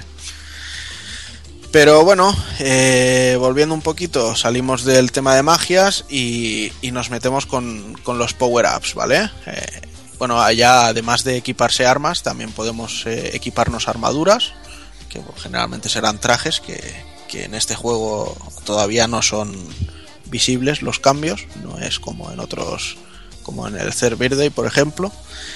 Y durante la historia, pues iremos encontrando herramientas que nos servirán para, para mejorar las armas o incluso fusionarlas para, para darle mejoras de, de un arma a, a la otra. Entonces es, es bastante importante utilizar esto porque habrá momentos en los que no encontremos armas nuevas y estemos un poco vendidos con determinados enemigos y será importante que, todo lo que podamos arañar de mejoras lo, hagamos. Y también podremos utilizarlo, por supuesto, para, mejorar las armaduras. Eh, tirando ya un poquito para los gráficos, pues nada, decir que el juego tira del motor gráfico de Final Fantasy VII.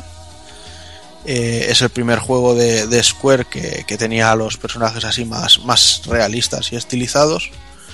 Eh, tira de, escenarios pre-renderizados, que bueno, era la, la, moda en la época y era lo que se llevaba, aunque todavía no, no eran tampoco la repanocha. O sea, yo, yo comparo, por ejemplo, de este juego que salió en el 98 y veo luego en el 99 el Chrono Cross y, y, hay un cambio abismal, pero bueno, es que realmente en esa época se estaba empezando a tocar todo el tema polígonos, pre-renders y demás, y, incluso de un mes a otro había juegos que notabas una, una diferencia de calidad abismal.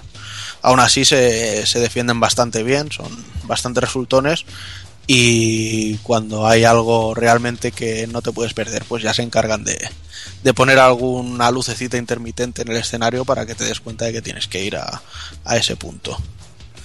En cuanto a las escenas cinemáticas, pues eh, tiraban también de, de, lo que estaba en moda en el momento, que eran las, las FMVs.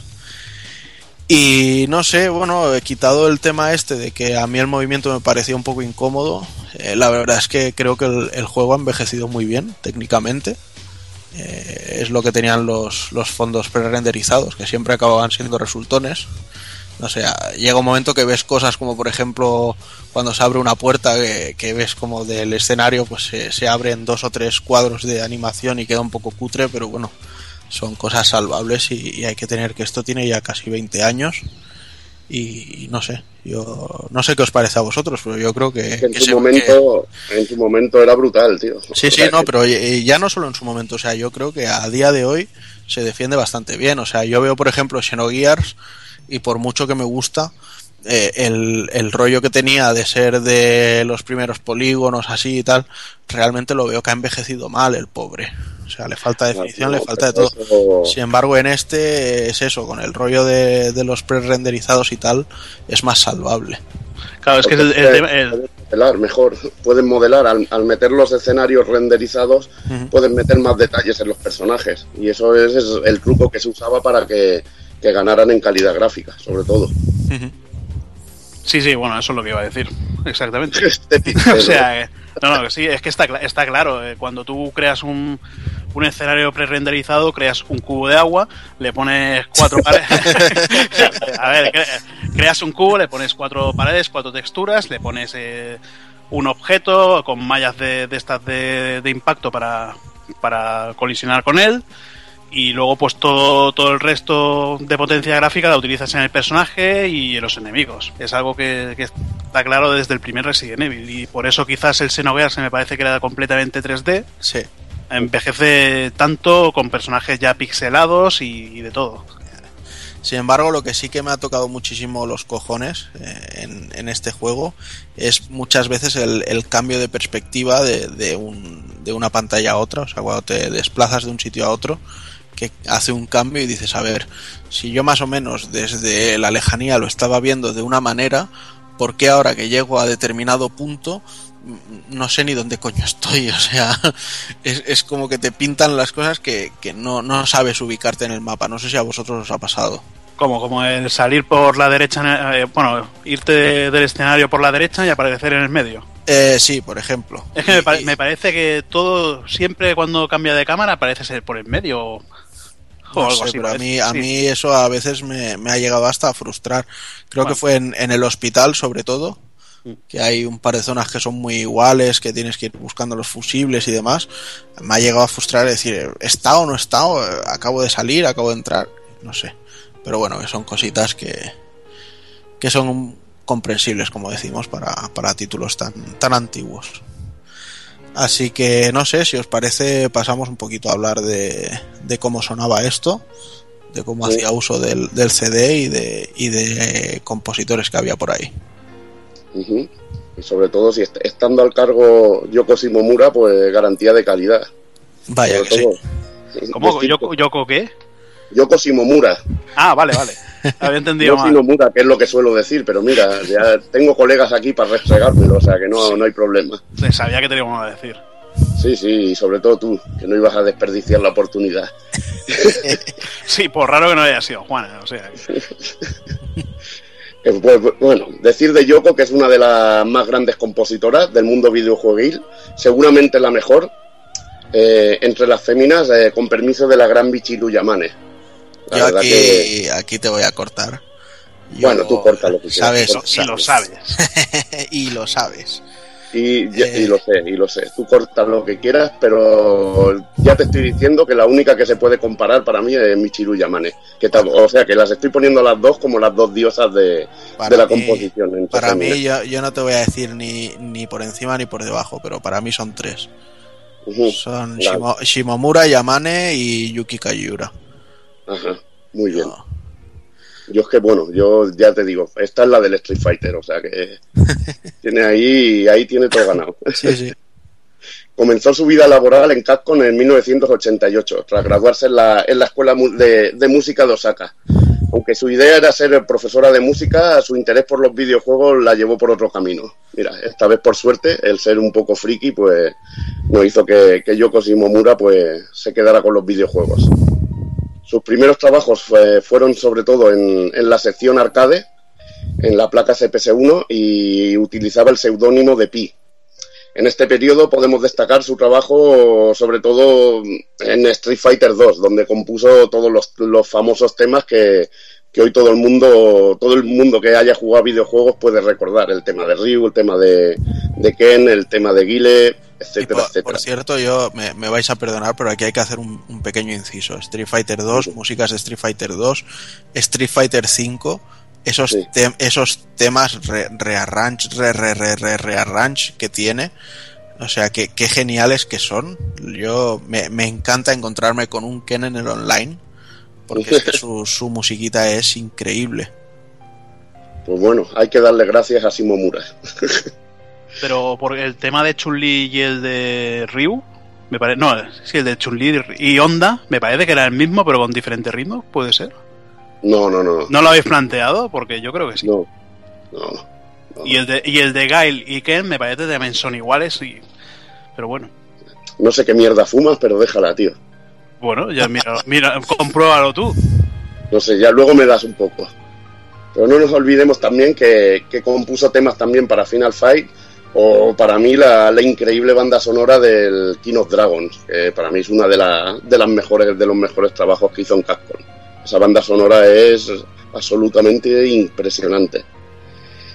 Como es lógico, formó parte de la banda musical de la compañía, eh, llamada Alf Lila, y bueno, dejó la compañía en 1993, eh, no sin antes haber eh, compuesto un temita al menos para un RPG, para Breath of Fire. Eh, se ve que le entró el gusanillo de trabajar para de trabajar y hacer juegos, bueno, música para RPGs. Eh, Dejó Capcom, como hemos dicho, en 1993 y se enroló en Squaresoft. Squaresoft en aquel momento era sinónimo de RPG y de calidad. Aquí ya compuso temas para multitud de RPGs como Life Alive.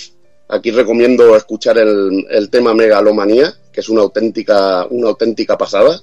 Este es un juego que, bueno, está traducido por fans al inglés, no salió de Japón. Un RPG increíble en el que podíamos llevar a varios personajes. Me acordaré sobre todo porque había, eran varias historias, era como vivir una vida, como dice bien el título y había un wrestler que, vivía la vida de un wrestler y era una auténtica, una auténtica burrada. También había un ninja y habían varios. Creo que eran siete en total. ¿no? Una pasada de juego y la música megalomanía increíble.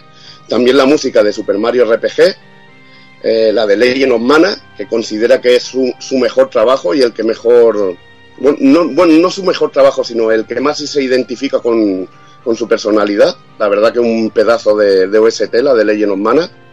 Y bueno, también es responsable de la, de la saga, de la querida saga Kingdom Hearts de, de Takokun. Pues sí, realmente solo por Street Fighter 2 y Kingdom Hearts ya tiene el cielo ganado la mujer. y bueno, también es la responsable del, título que, del que hoy hablamos para F. Eh, decir que aquí en este juego a mí lo que me impresiona es el tema de piano así principal, que es que eso te, entra por los oídos y es, es gloria bendita. También comentar que es su primer tra- bueno su primer trabajo en el que en el que compuso una, una música cantada porque era la primera vez que trabajaba sobre bueno sobre un formato que se le podía permitir.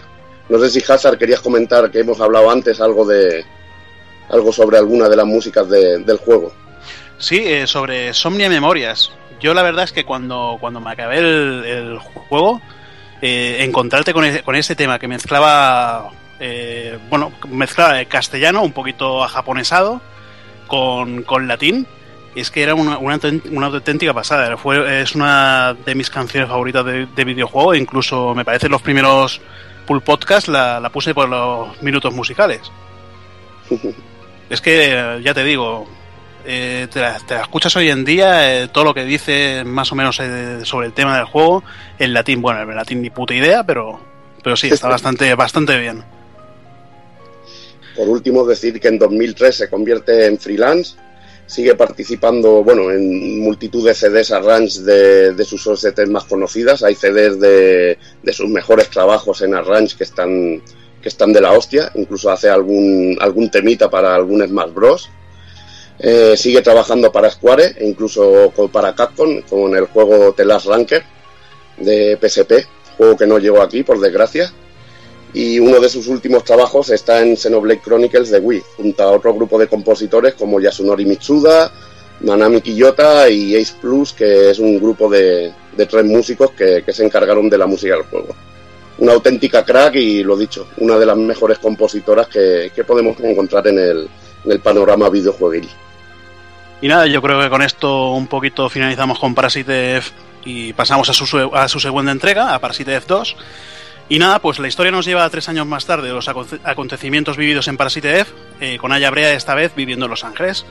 Y está en una, unidad, especial llamada MIST, Mitochondrial Investigation and Suppression Team, la cual se encarga de eliminar a las nuevas criaturas mitocondriales que han aparecido tras los sucesos de la primera entrega.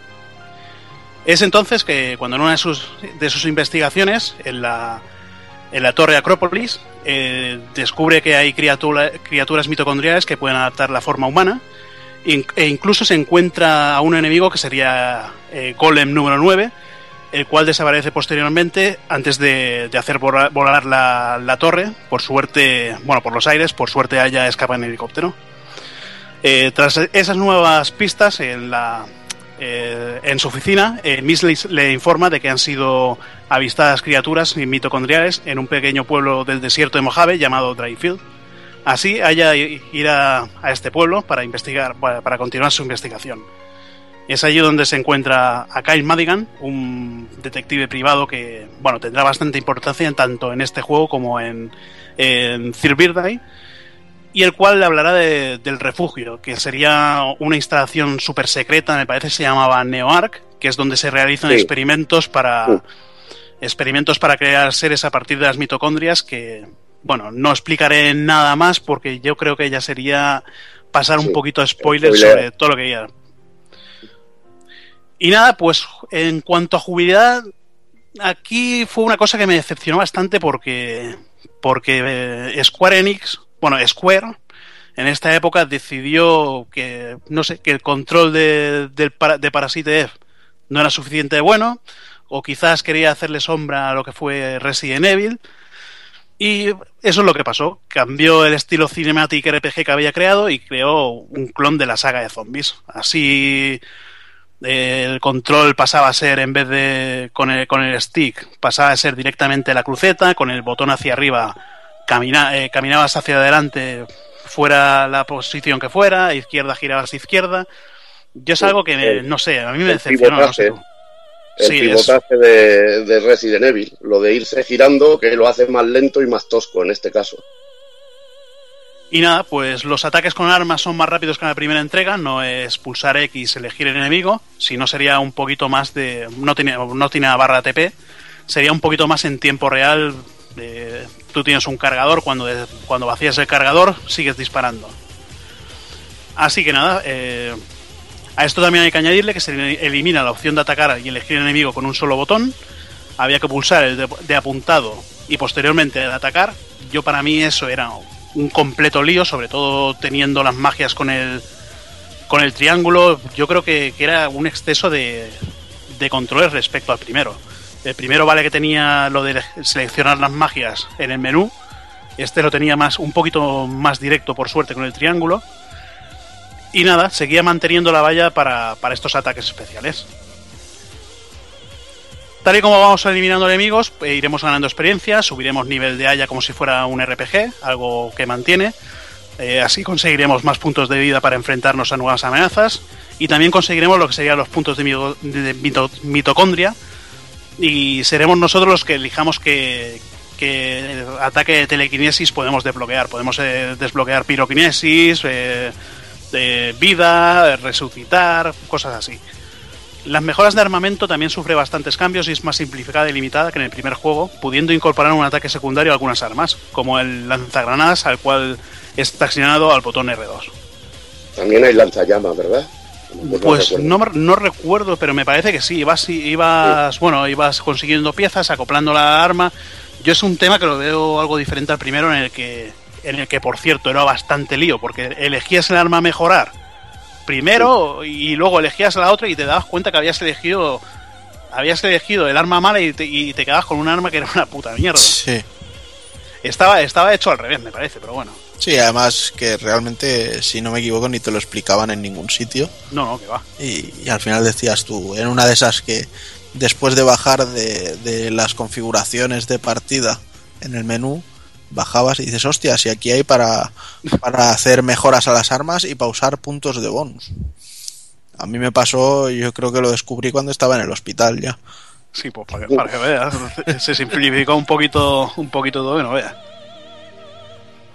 Y nada, pues el apartado gráfico para mí fue de lo mejorcito que se, fue, que se podía ver en Play 1 junto a Dino Crisis 2, pero yo creo que es más por el tema que comentábamos antes que, los personajes los personajes así puedes aprovecharlos y, dedicarte todo toda la, la capacidad gráfica del juego en, en crear un personaje y nada, pues la primera sensación que tuve fue con las increíbles nuevas CG de más calidad.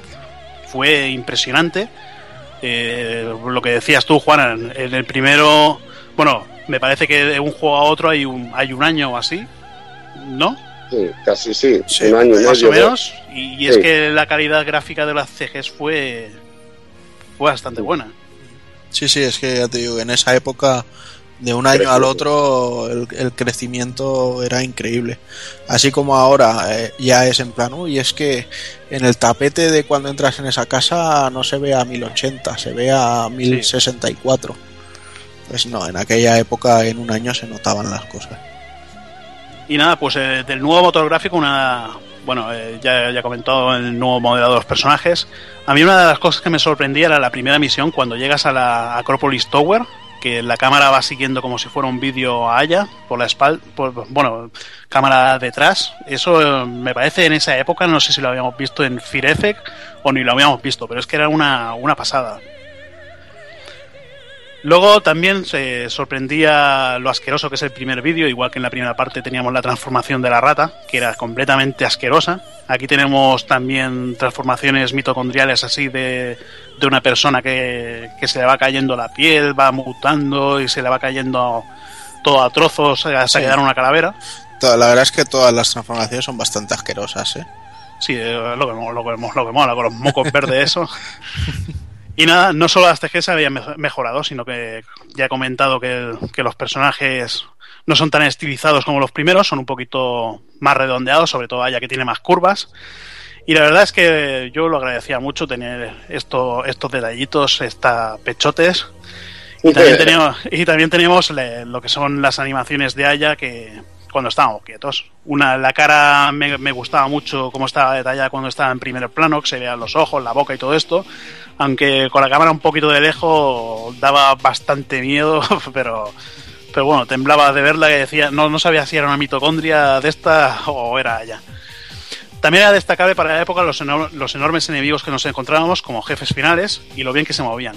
Especial mención al jefazo de, de Dreyfield, contra el que luchábamos desde una azotea de- después de una buena ducha que se veía ahí de haya. Pedazo de jefe, tío. Pedazo de jefe. Eso era, eso era en el motel, tío. Era brutal, tío. el que jefe era- aquel que, que tenía como un mechero en la boca, tío. un mechero, pero del tamaño de. del tamaño de un coche, tío. Y buah, era brutal. Muy, un enfrentamiento muy guapo y muy currado. Y nada, pues volvíamos a tener, igual que en la primera escena, escenarios pre- pre-renderizados, pero el cambio de una cámara a otra se hacía bastante lento y, y bastante pesado que, la verdad, en el primero, esos cambios de cámara iban, iban suaves. En Resident Evil iba suave. Aquí te tardaba como un segundo en cambiar, en cambiar de una cámara a otra. Es algo, algo cojonante. Y en cuanto a la música, para este juego cambiaron, cambiaron los compositores. Tenemos a Naoshi Mizuta, que es el compositor principal del juego, y en los arreglos tenemos a Hiroshi Nakajima. Mizuta empezó trabajando en Capcom, en la OST de Street Fighter Alpha, y, incluso compuso un tema para Resident Evil 2. En Square trabajó en multitud de juegos, sobre todo en la saga Final Fantasy, destacando este para Cities 2 y uno de sus últimos trabajos que, participó para Square, en este caso ya para Square Enix, es en Lightning, Lightning Returns. Nakajima también trabajó en Brave Musasiden y luego para Capcom en Gun Survivor 3 Dino Crisis. Eh, decir que es una ST, una OST o una banda sonora bastante distinta a la del anterior juego, en el que predominan más los temas ambientales, ambientales como, como un buen survival horror como es Resident Evil. Era clon hasta para esto, un poquito en el, en el rollo musical. Bueno, también mencionar que tiene temas de la primera entrega y sobre todo la, la intro del principio con, con esa remezcla del tema principal de Parasite F, a mí me encanta. Y nada, pues pasemos ya a lo que sería la tercera entrega, que sería The Third Birthday, un juego que en principio iba a ser desarrollado para el sistema móvil Docomo NTT e iba a ser un juego por episodios. El juego este solo iba a salir en Japón, que es donde, donde sale la Docomo, no sé si es una marca de móviles o una compañía tipo Movistar o cosas de estas. Y por suerte, pues que Square- sí, ¿no? Y nada, pues por suerte Square Enix decidió pasar el desarrollo del juego a un, a un exclusivo para PSP. Y así, por suerte, también pudimos disfrutarlo fuera de Japón, aunque no como el 2 nos vino con... El 2 nos vino con subtítulos en castellano y en varios idiomas. Aquí solo nos, llegó con, con idioma en inglés. El juego lo dirigió, lo dirigió Hajime Hatabata, eh, conocido por Final Fantasy Type 0, Final Fantasy VII Crisis Core, eh, juegos también desarrollados para, para PSP. Y nada, ahora a ver qué tal lo hace porque le han dado lo que sería la dirección de Final Fantasy XV. La historia del juego nos, nos lleva otra vez a Nueva York, en el que han aparecido unas extrañas criaturas llamadas Twisted, eh, también han aparecido unas enormes torres llamadas Babel y han destruido la ciudad. Nosotros volvemos a controlar a Yabrea que trabaja para el CTI, Counter Twisted Investigation, que es un equipo especial formado para acabar con estas criaturas. Eh, durante el juego veremos que haya perdido la memoria y ha sido encontrada en una entrada a una iglesia vestida de novia, todo con el traje lleno de sangre y lo que parece ser agujeros de bala. A pesar de que ayuda al equipo CTI, la tienen encerrada en una, en una celda de contención y solo la dejan salir para conectarse a la máquina de Overdrive a realizar misiones al pasado. La duda que nos presenta el juego es si lo que se realiza en la máquina del tiempo altera realmente el futuro o solo sirve para descubrir lo que está pasando con los Twisted. Algo que poco a poco se nos irá desvelando con los recuerdos que va recuperando Aya, con eh, tanto los personajes que, que nos rodean y, todo esto. Es algo, quizás uno de los puntos fuertes de la historia sea la, la aparición de personajes eh, de, la segunda, de la segunda entrega. No sé si mencionarlos porque puede, puede ser un poquito spoiler, pero la verdad que, que, bueno, lo que coño lo voy a decir, lo jugáis a tomar por culo. Eh, aquí pasarle, darle al bot- a la flechita para adelante, a la derecha, que, así pasa los spoilers, no, es gran cosa. Eh, Salen personajes como Kyle Madigan, eh, F. Brea, e incluso vemos a, Maeda. Bueno, esto también lo hemos mencionado antes en los personajes de la primera parte, que, va que sale, o sea que tampoco es gran spoiler. Y hasta aquí el spoiler. Venga. Vamos al tema jugabilidad, que volvemos a tener un cambio de jugabilidad otra vez, porque Square Enix es así. Yo. No, me gusta esta jugabilidad. Los fans que les den por culo. Venga, va. Y en esta ocasión, pues vuelve a pasar de Survival Horror. Ahora tenemos un, un- shooter de estos tipo Gears of War con cobertura y todo esto. Eh, podremos ampliar y modificar nuestro arsenal, tal como pudimos ver en, anteriores entregas, y el armamento, como en este tipo de juegos, pues está dividido en diferentes categorías como pistola, fusiles de asalto, escopeta, lanzagranadas, armas especiales y la ducha de haya y, y todo ahí con, con los misiles tipo, tipo Afrodita.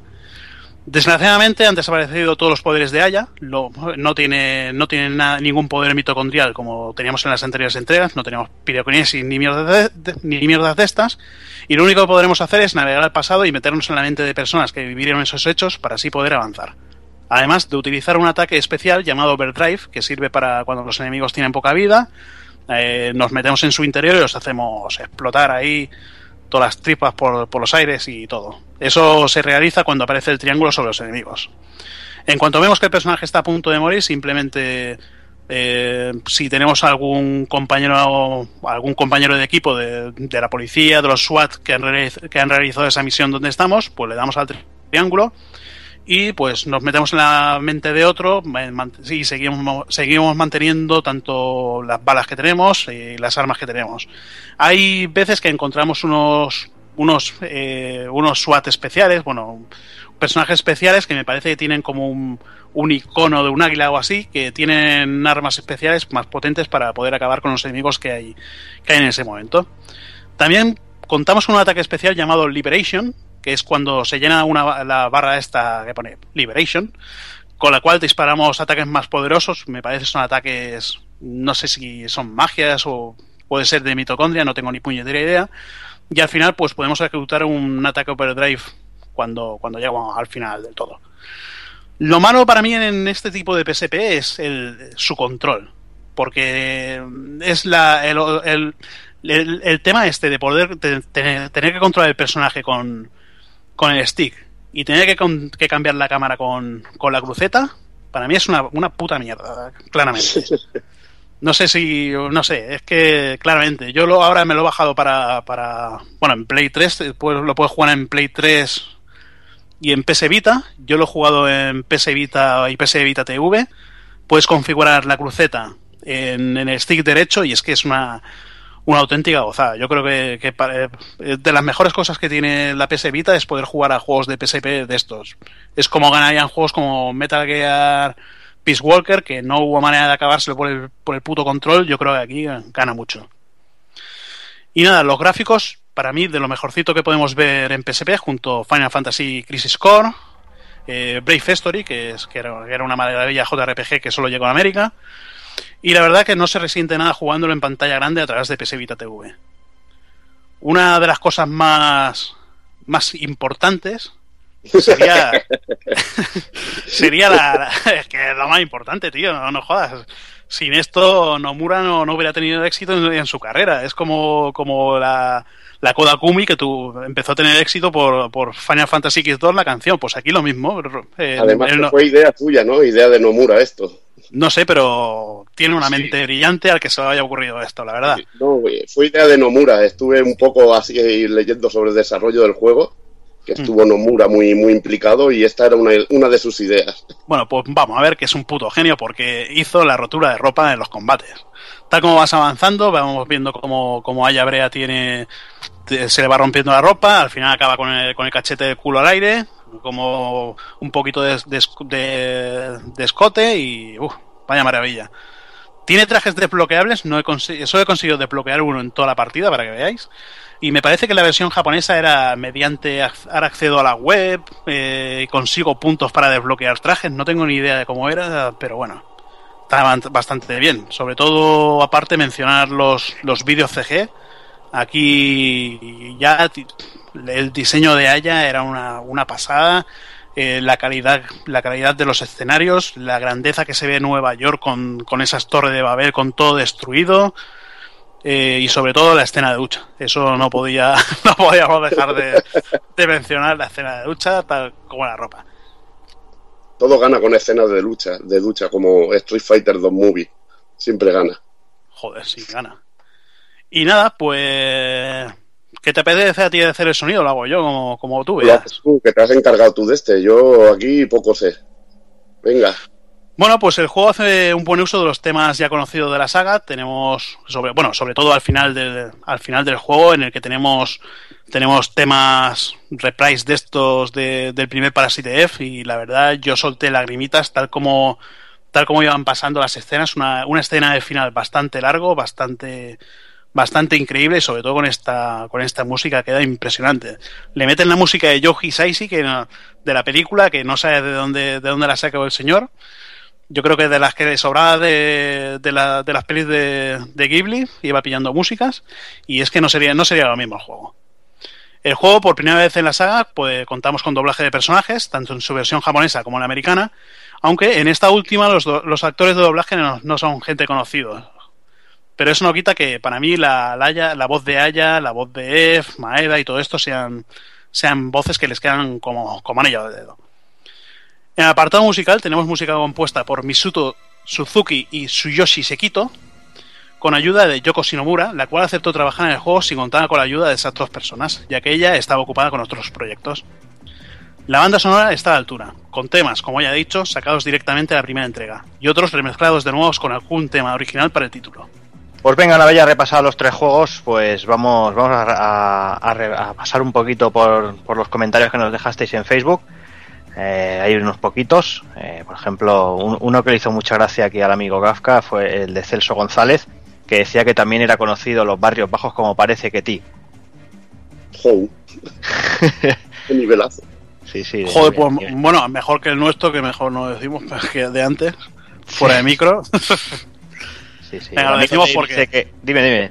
Lo decimos porque sabemos que a alguien le hará ilusión y, y se le va a caer las cosas en el trabajo. Sí. Para, parasito es. Parasito es, ahí está. Venga, seguimos con, con el comentario de Dave, que comenta que la portada es brutal y que es un juegazo. Rafa RM también dice que la portada es de 7, como mínimo. Ese es de los míos, ese aprende pronto. Sí, sí. Después Eddie Moisés dice, lo tengo como una espinita enclavada en mi alma. Dice, se, se lo vi terminar a varios amigos y cuando lo, lo agarré, pues lo dejé en el tercer día del juego, pero como lo habían reventado al final, ya había perdido toda la gracia para él. Dice. Pero sin duda, de lo mejor de la época dorada de una Square, que no, que no huía al tema de experimentar. Dice, por cierto, el ending Somnia Memories es, de lo, es un temazo. David MG dice que es un juegazo, Mar García también dice que es un juegazo. Eh, el amigo Miguel Góngora dice que menudo juegazo y preguntaba si vamos a hablar también de, de los tres juegos y bueno, ya, ya está, ya está más que contestado. Y después eh, Martín Gamero nos, nos, nos decía si contábamos el cotilleo del tema del Resident Evil, que ya lo vamos a enlazar con las curiosidades.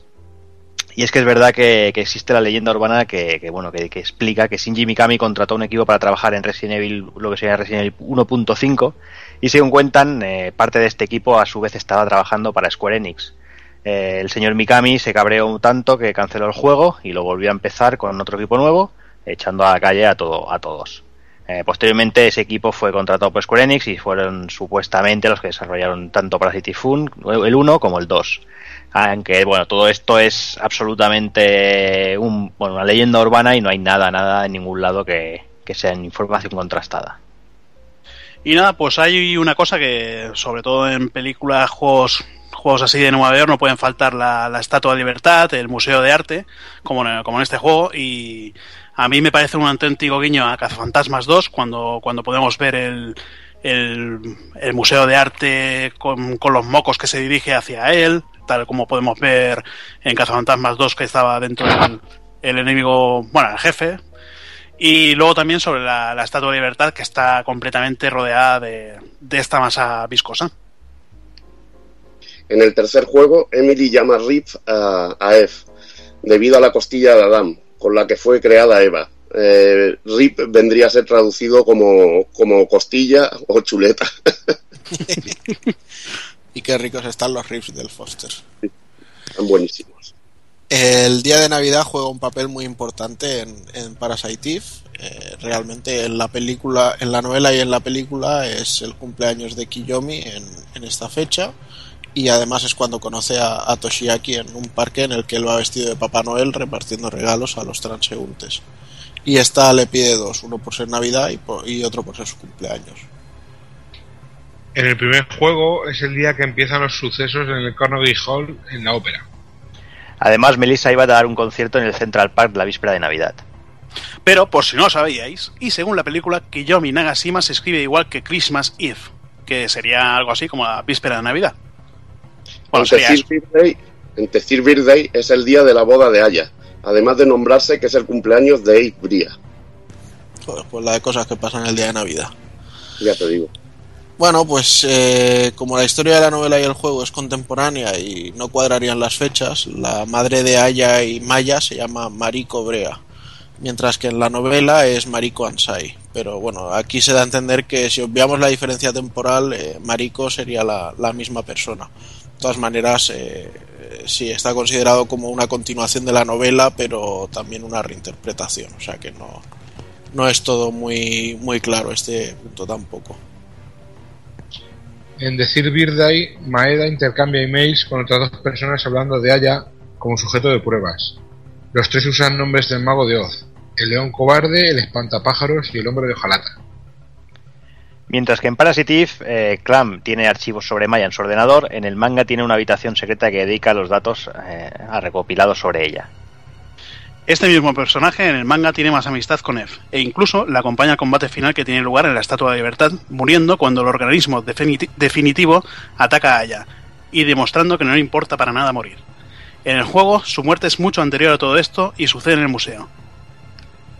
En Parasite 2, eh, según la vida que tengamos, las, eh, según la vida que tengamos, las acciones de Aya al tener el mando en descanso serán distintas. Tocarse el pelo, ponerse a jadear o apoyarse sobre los muslos.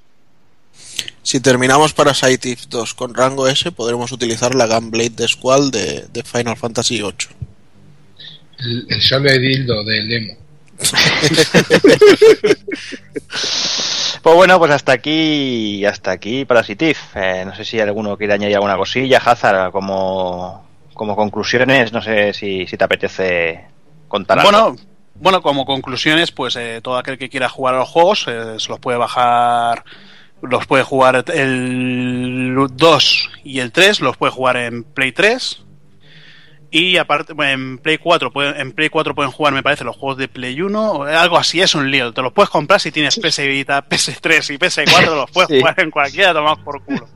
Pero a ver, hay formas que con, con las consolas actuales poder jugar a, a los juegos perfectamente. Recomendado sobre todo no haceros con una versión del juego en PSP. Eh, si podéis haceros con, con el juego en PS Vita. Eh, si tenéis una PS Vita, pues aprovechadla, jugad, jugad en ella.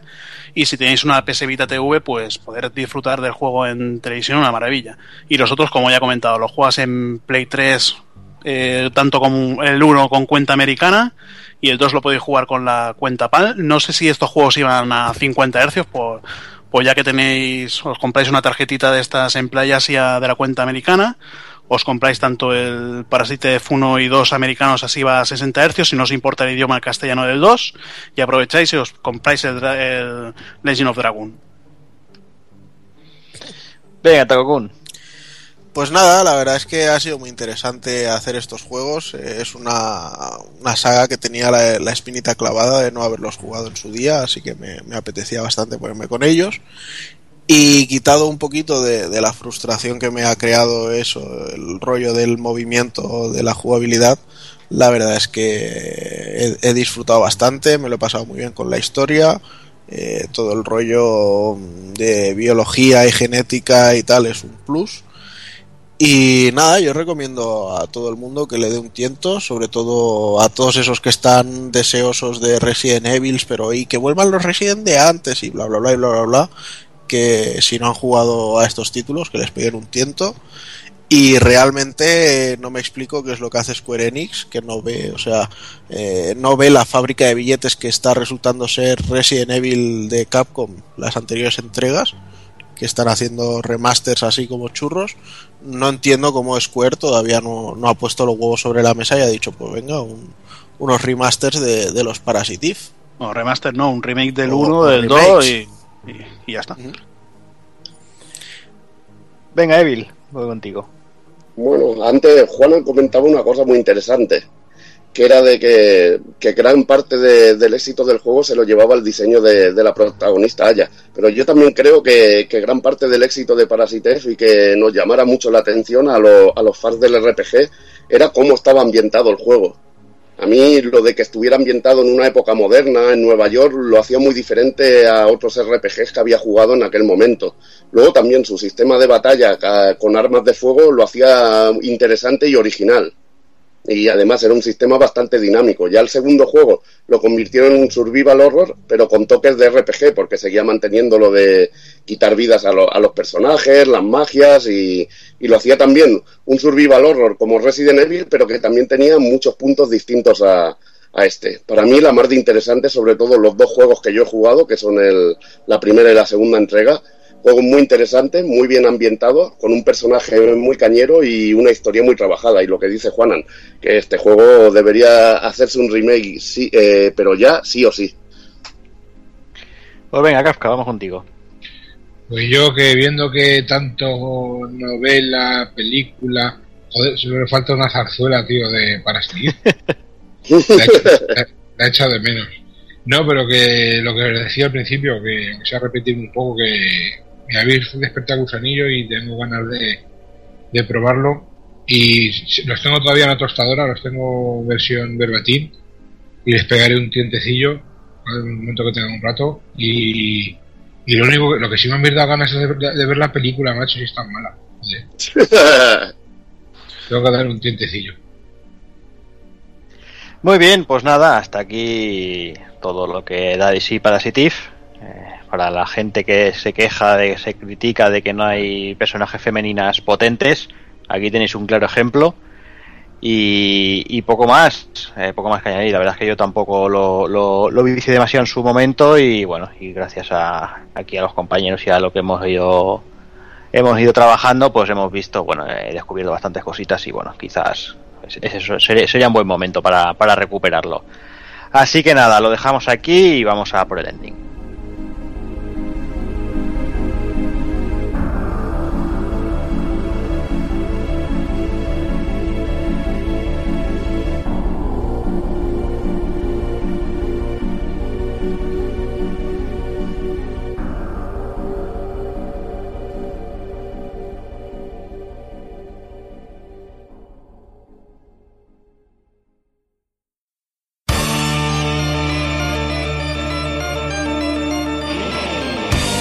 Recuerda, si no te mola hacer un calamar y quieres estar bien informado, pásate por el blog pulpofrito.com. También puedes seguirnos en Twitter y Facebook.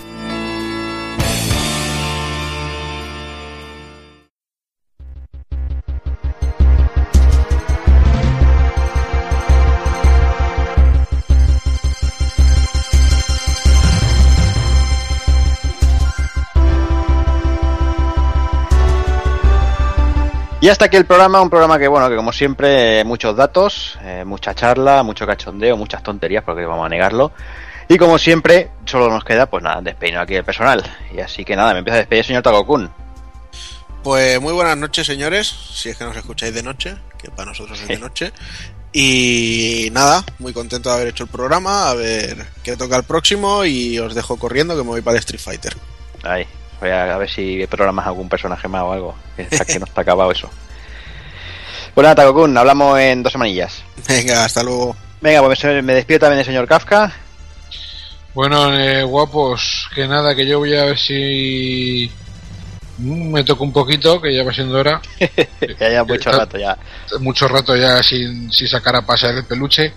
Y tanto hablar de, de la pechotes, que al final me habéis picado la curiosidad y pues tengo ganas de probar estos juegos que, que ya digo, no había, no lo conocía nada, he probado muy poco y la verdad es que me lo habéis vendido, truanes, como sabéis lo que me gusta. Aunque yo soy más de tíos con el pelo en pecho y cosas de esas, pero vamos, que lo he pasado bien, que un programa más, o uno menos, depende de cómo se tome. Y nada, tío, pues hasta el próximo y a seguir cascándosela ahí contra dos piedras. Ahí está. Pues venga, Kafka. Hablamos en breve. Y bueno, y si hablamos de señor de en el pecho, Doki, me despido de ti también. Pues sí, joder, macho, eh, un montón de datos he aprendido. Joder, me ha encantado el, eh, todos los datos que habéis dado y sobre todo, pues lo que ha dicho Kafka. Muy, muy pica también por pegarle un tiento al juego. Que he de decir que es de esos juegos que siempre he dicho, me tengo que poner, me tengo que poner. Incluso lo tengo comprado en la, Play, en la Play 3, que lo tengo comprado desde hace bastante tiempo. En, de- en forma de descarga y lo tengo ahí en pendientes y no sé por qué nunca me decido, nunca me pongo, pero creo que este es un buen momento para, darle, darle cañita, pero bueno, también de esa manera nos hemos repartido un poquito y no, no siempre estamos rajando todo el tiempo los mismos. Y hemos dejado también un huequillo a, a Hazard, que da gusto escucharle por el programa, que ya le echaba yo de menos desde el, desde el Resident Evil. Sí, sí, ha llovido, ha llovido. Pues nada, Doki, hablamos en breve. Venga, un abrazo. Y venga, pues también me despido del señor Hazard. Bueno, pues nada, aquí la verdad bastante nervioso porque saliera bien. Eh, no, no es que me guste mucho hablar tan, eh, tan extendido. Mucha información, buscando información por todas partes, eh, rejugando los juegos todo lo que he podido. Para, más que nada para, para recordar un poquito cómo eran los juegos. Y nada, pues espero que, que la gente se decida a probar estos juegos, que, que se pueden conseguir de varias formas. Se puede jugar actualmente tanto en Play 3 como en Vita. Y a ver para, para el próximo retro que, que sea así interesante para mí, si puedo volver a estar por aquí. Para aquí un año más o menos, ¿no? Sí. sí, cuando, no sé, cuando los juegos de Play 2 se consideren retro, Hostia, pues para eso creo que va- todavía queda. por lo menos. Pues bueno, Hazard, hablamos en unas semanillas. Venga, hasta luego. Y venga, ya me despido del señor Evil. Venga, un placer estar como siempre aquí con, con estos seres del Averno, tío. Como siempre, compartiendo aquí chorradas y tonterías. Nada, y decirle a al amigo Kafka que, que no te la casques tanto que, que luego te salen granos, tío. No te preocupes, que la época de los granos la pasé ya, porque además, como luego me lo restriego por la cara, eso es buenísimo, macho. tengo la piel, tengo la piel que. ¿Cuántos quisieran, chaval? Pues nada, Evil, hablamos en un par de semanillas.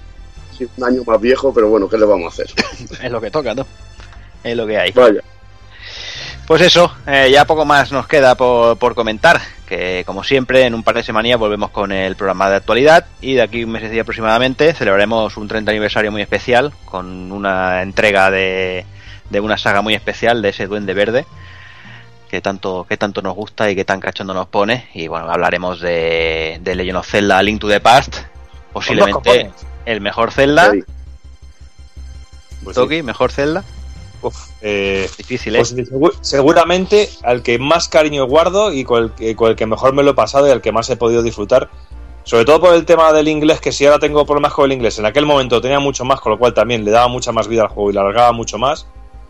Y luego aparte que como así dato curioso que tengo el recuerdo de que era de los juegos más baratos de lanzamiento del catálogo de Super Nintendo. O sea, decir, pensaba que ibas a decir que se lo robaste a un vecino o algo. No, no, ese no. Ese no tocó, ese, no- ese, ese fue mío no- propio porque me lo compró mi padre por eso mismo, porque era muy barato. Te lo resumo, es el mejor Zelda. Que no, que no, que no, que no estoy de acuerdo. La mejor celda, cerda es mi vecina la Jessie.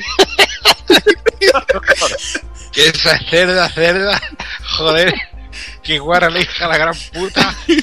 La madre. En fin, que ya la cosa, la cosa está jodida. Os esperamos de aquí un mesecillo y habláis de cerdas, de todas, de todas las cerdas que queráis.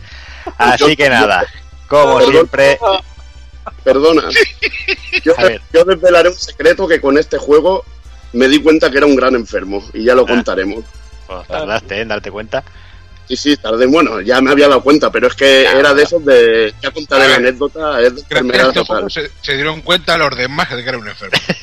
Sí, sí, bueno, seguramente padre. Pues eso, eh, de aquí un mesecillo podéis hablar todo lo que queráis. Ya no vamos a empezar aquí a hablar de Zelda, si no, no acabamos nunca. Así que nada, como siempre, me toca despedirme de todos vosotros. Así que ya sabéis, señoras, señores, niños y niños, portaros bien, ser buenos y un saludo a todos.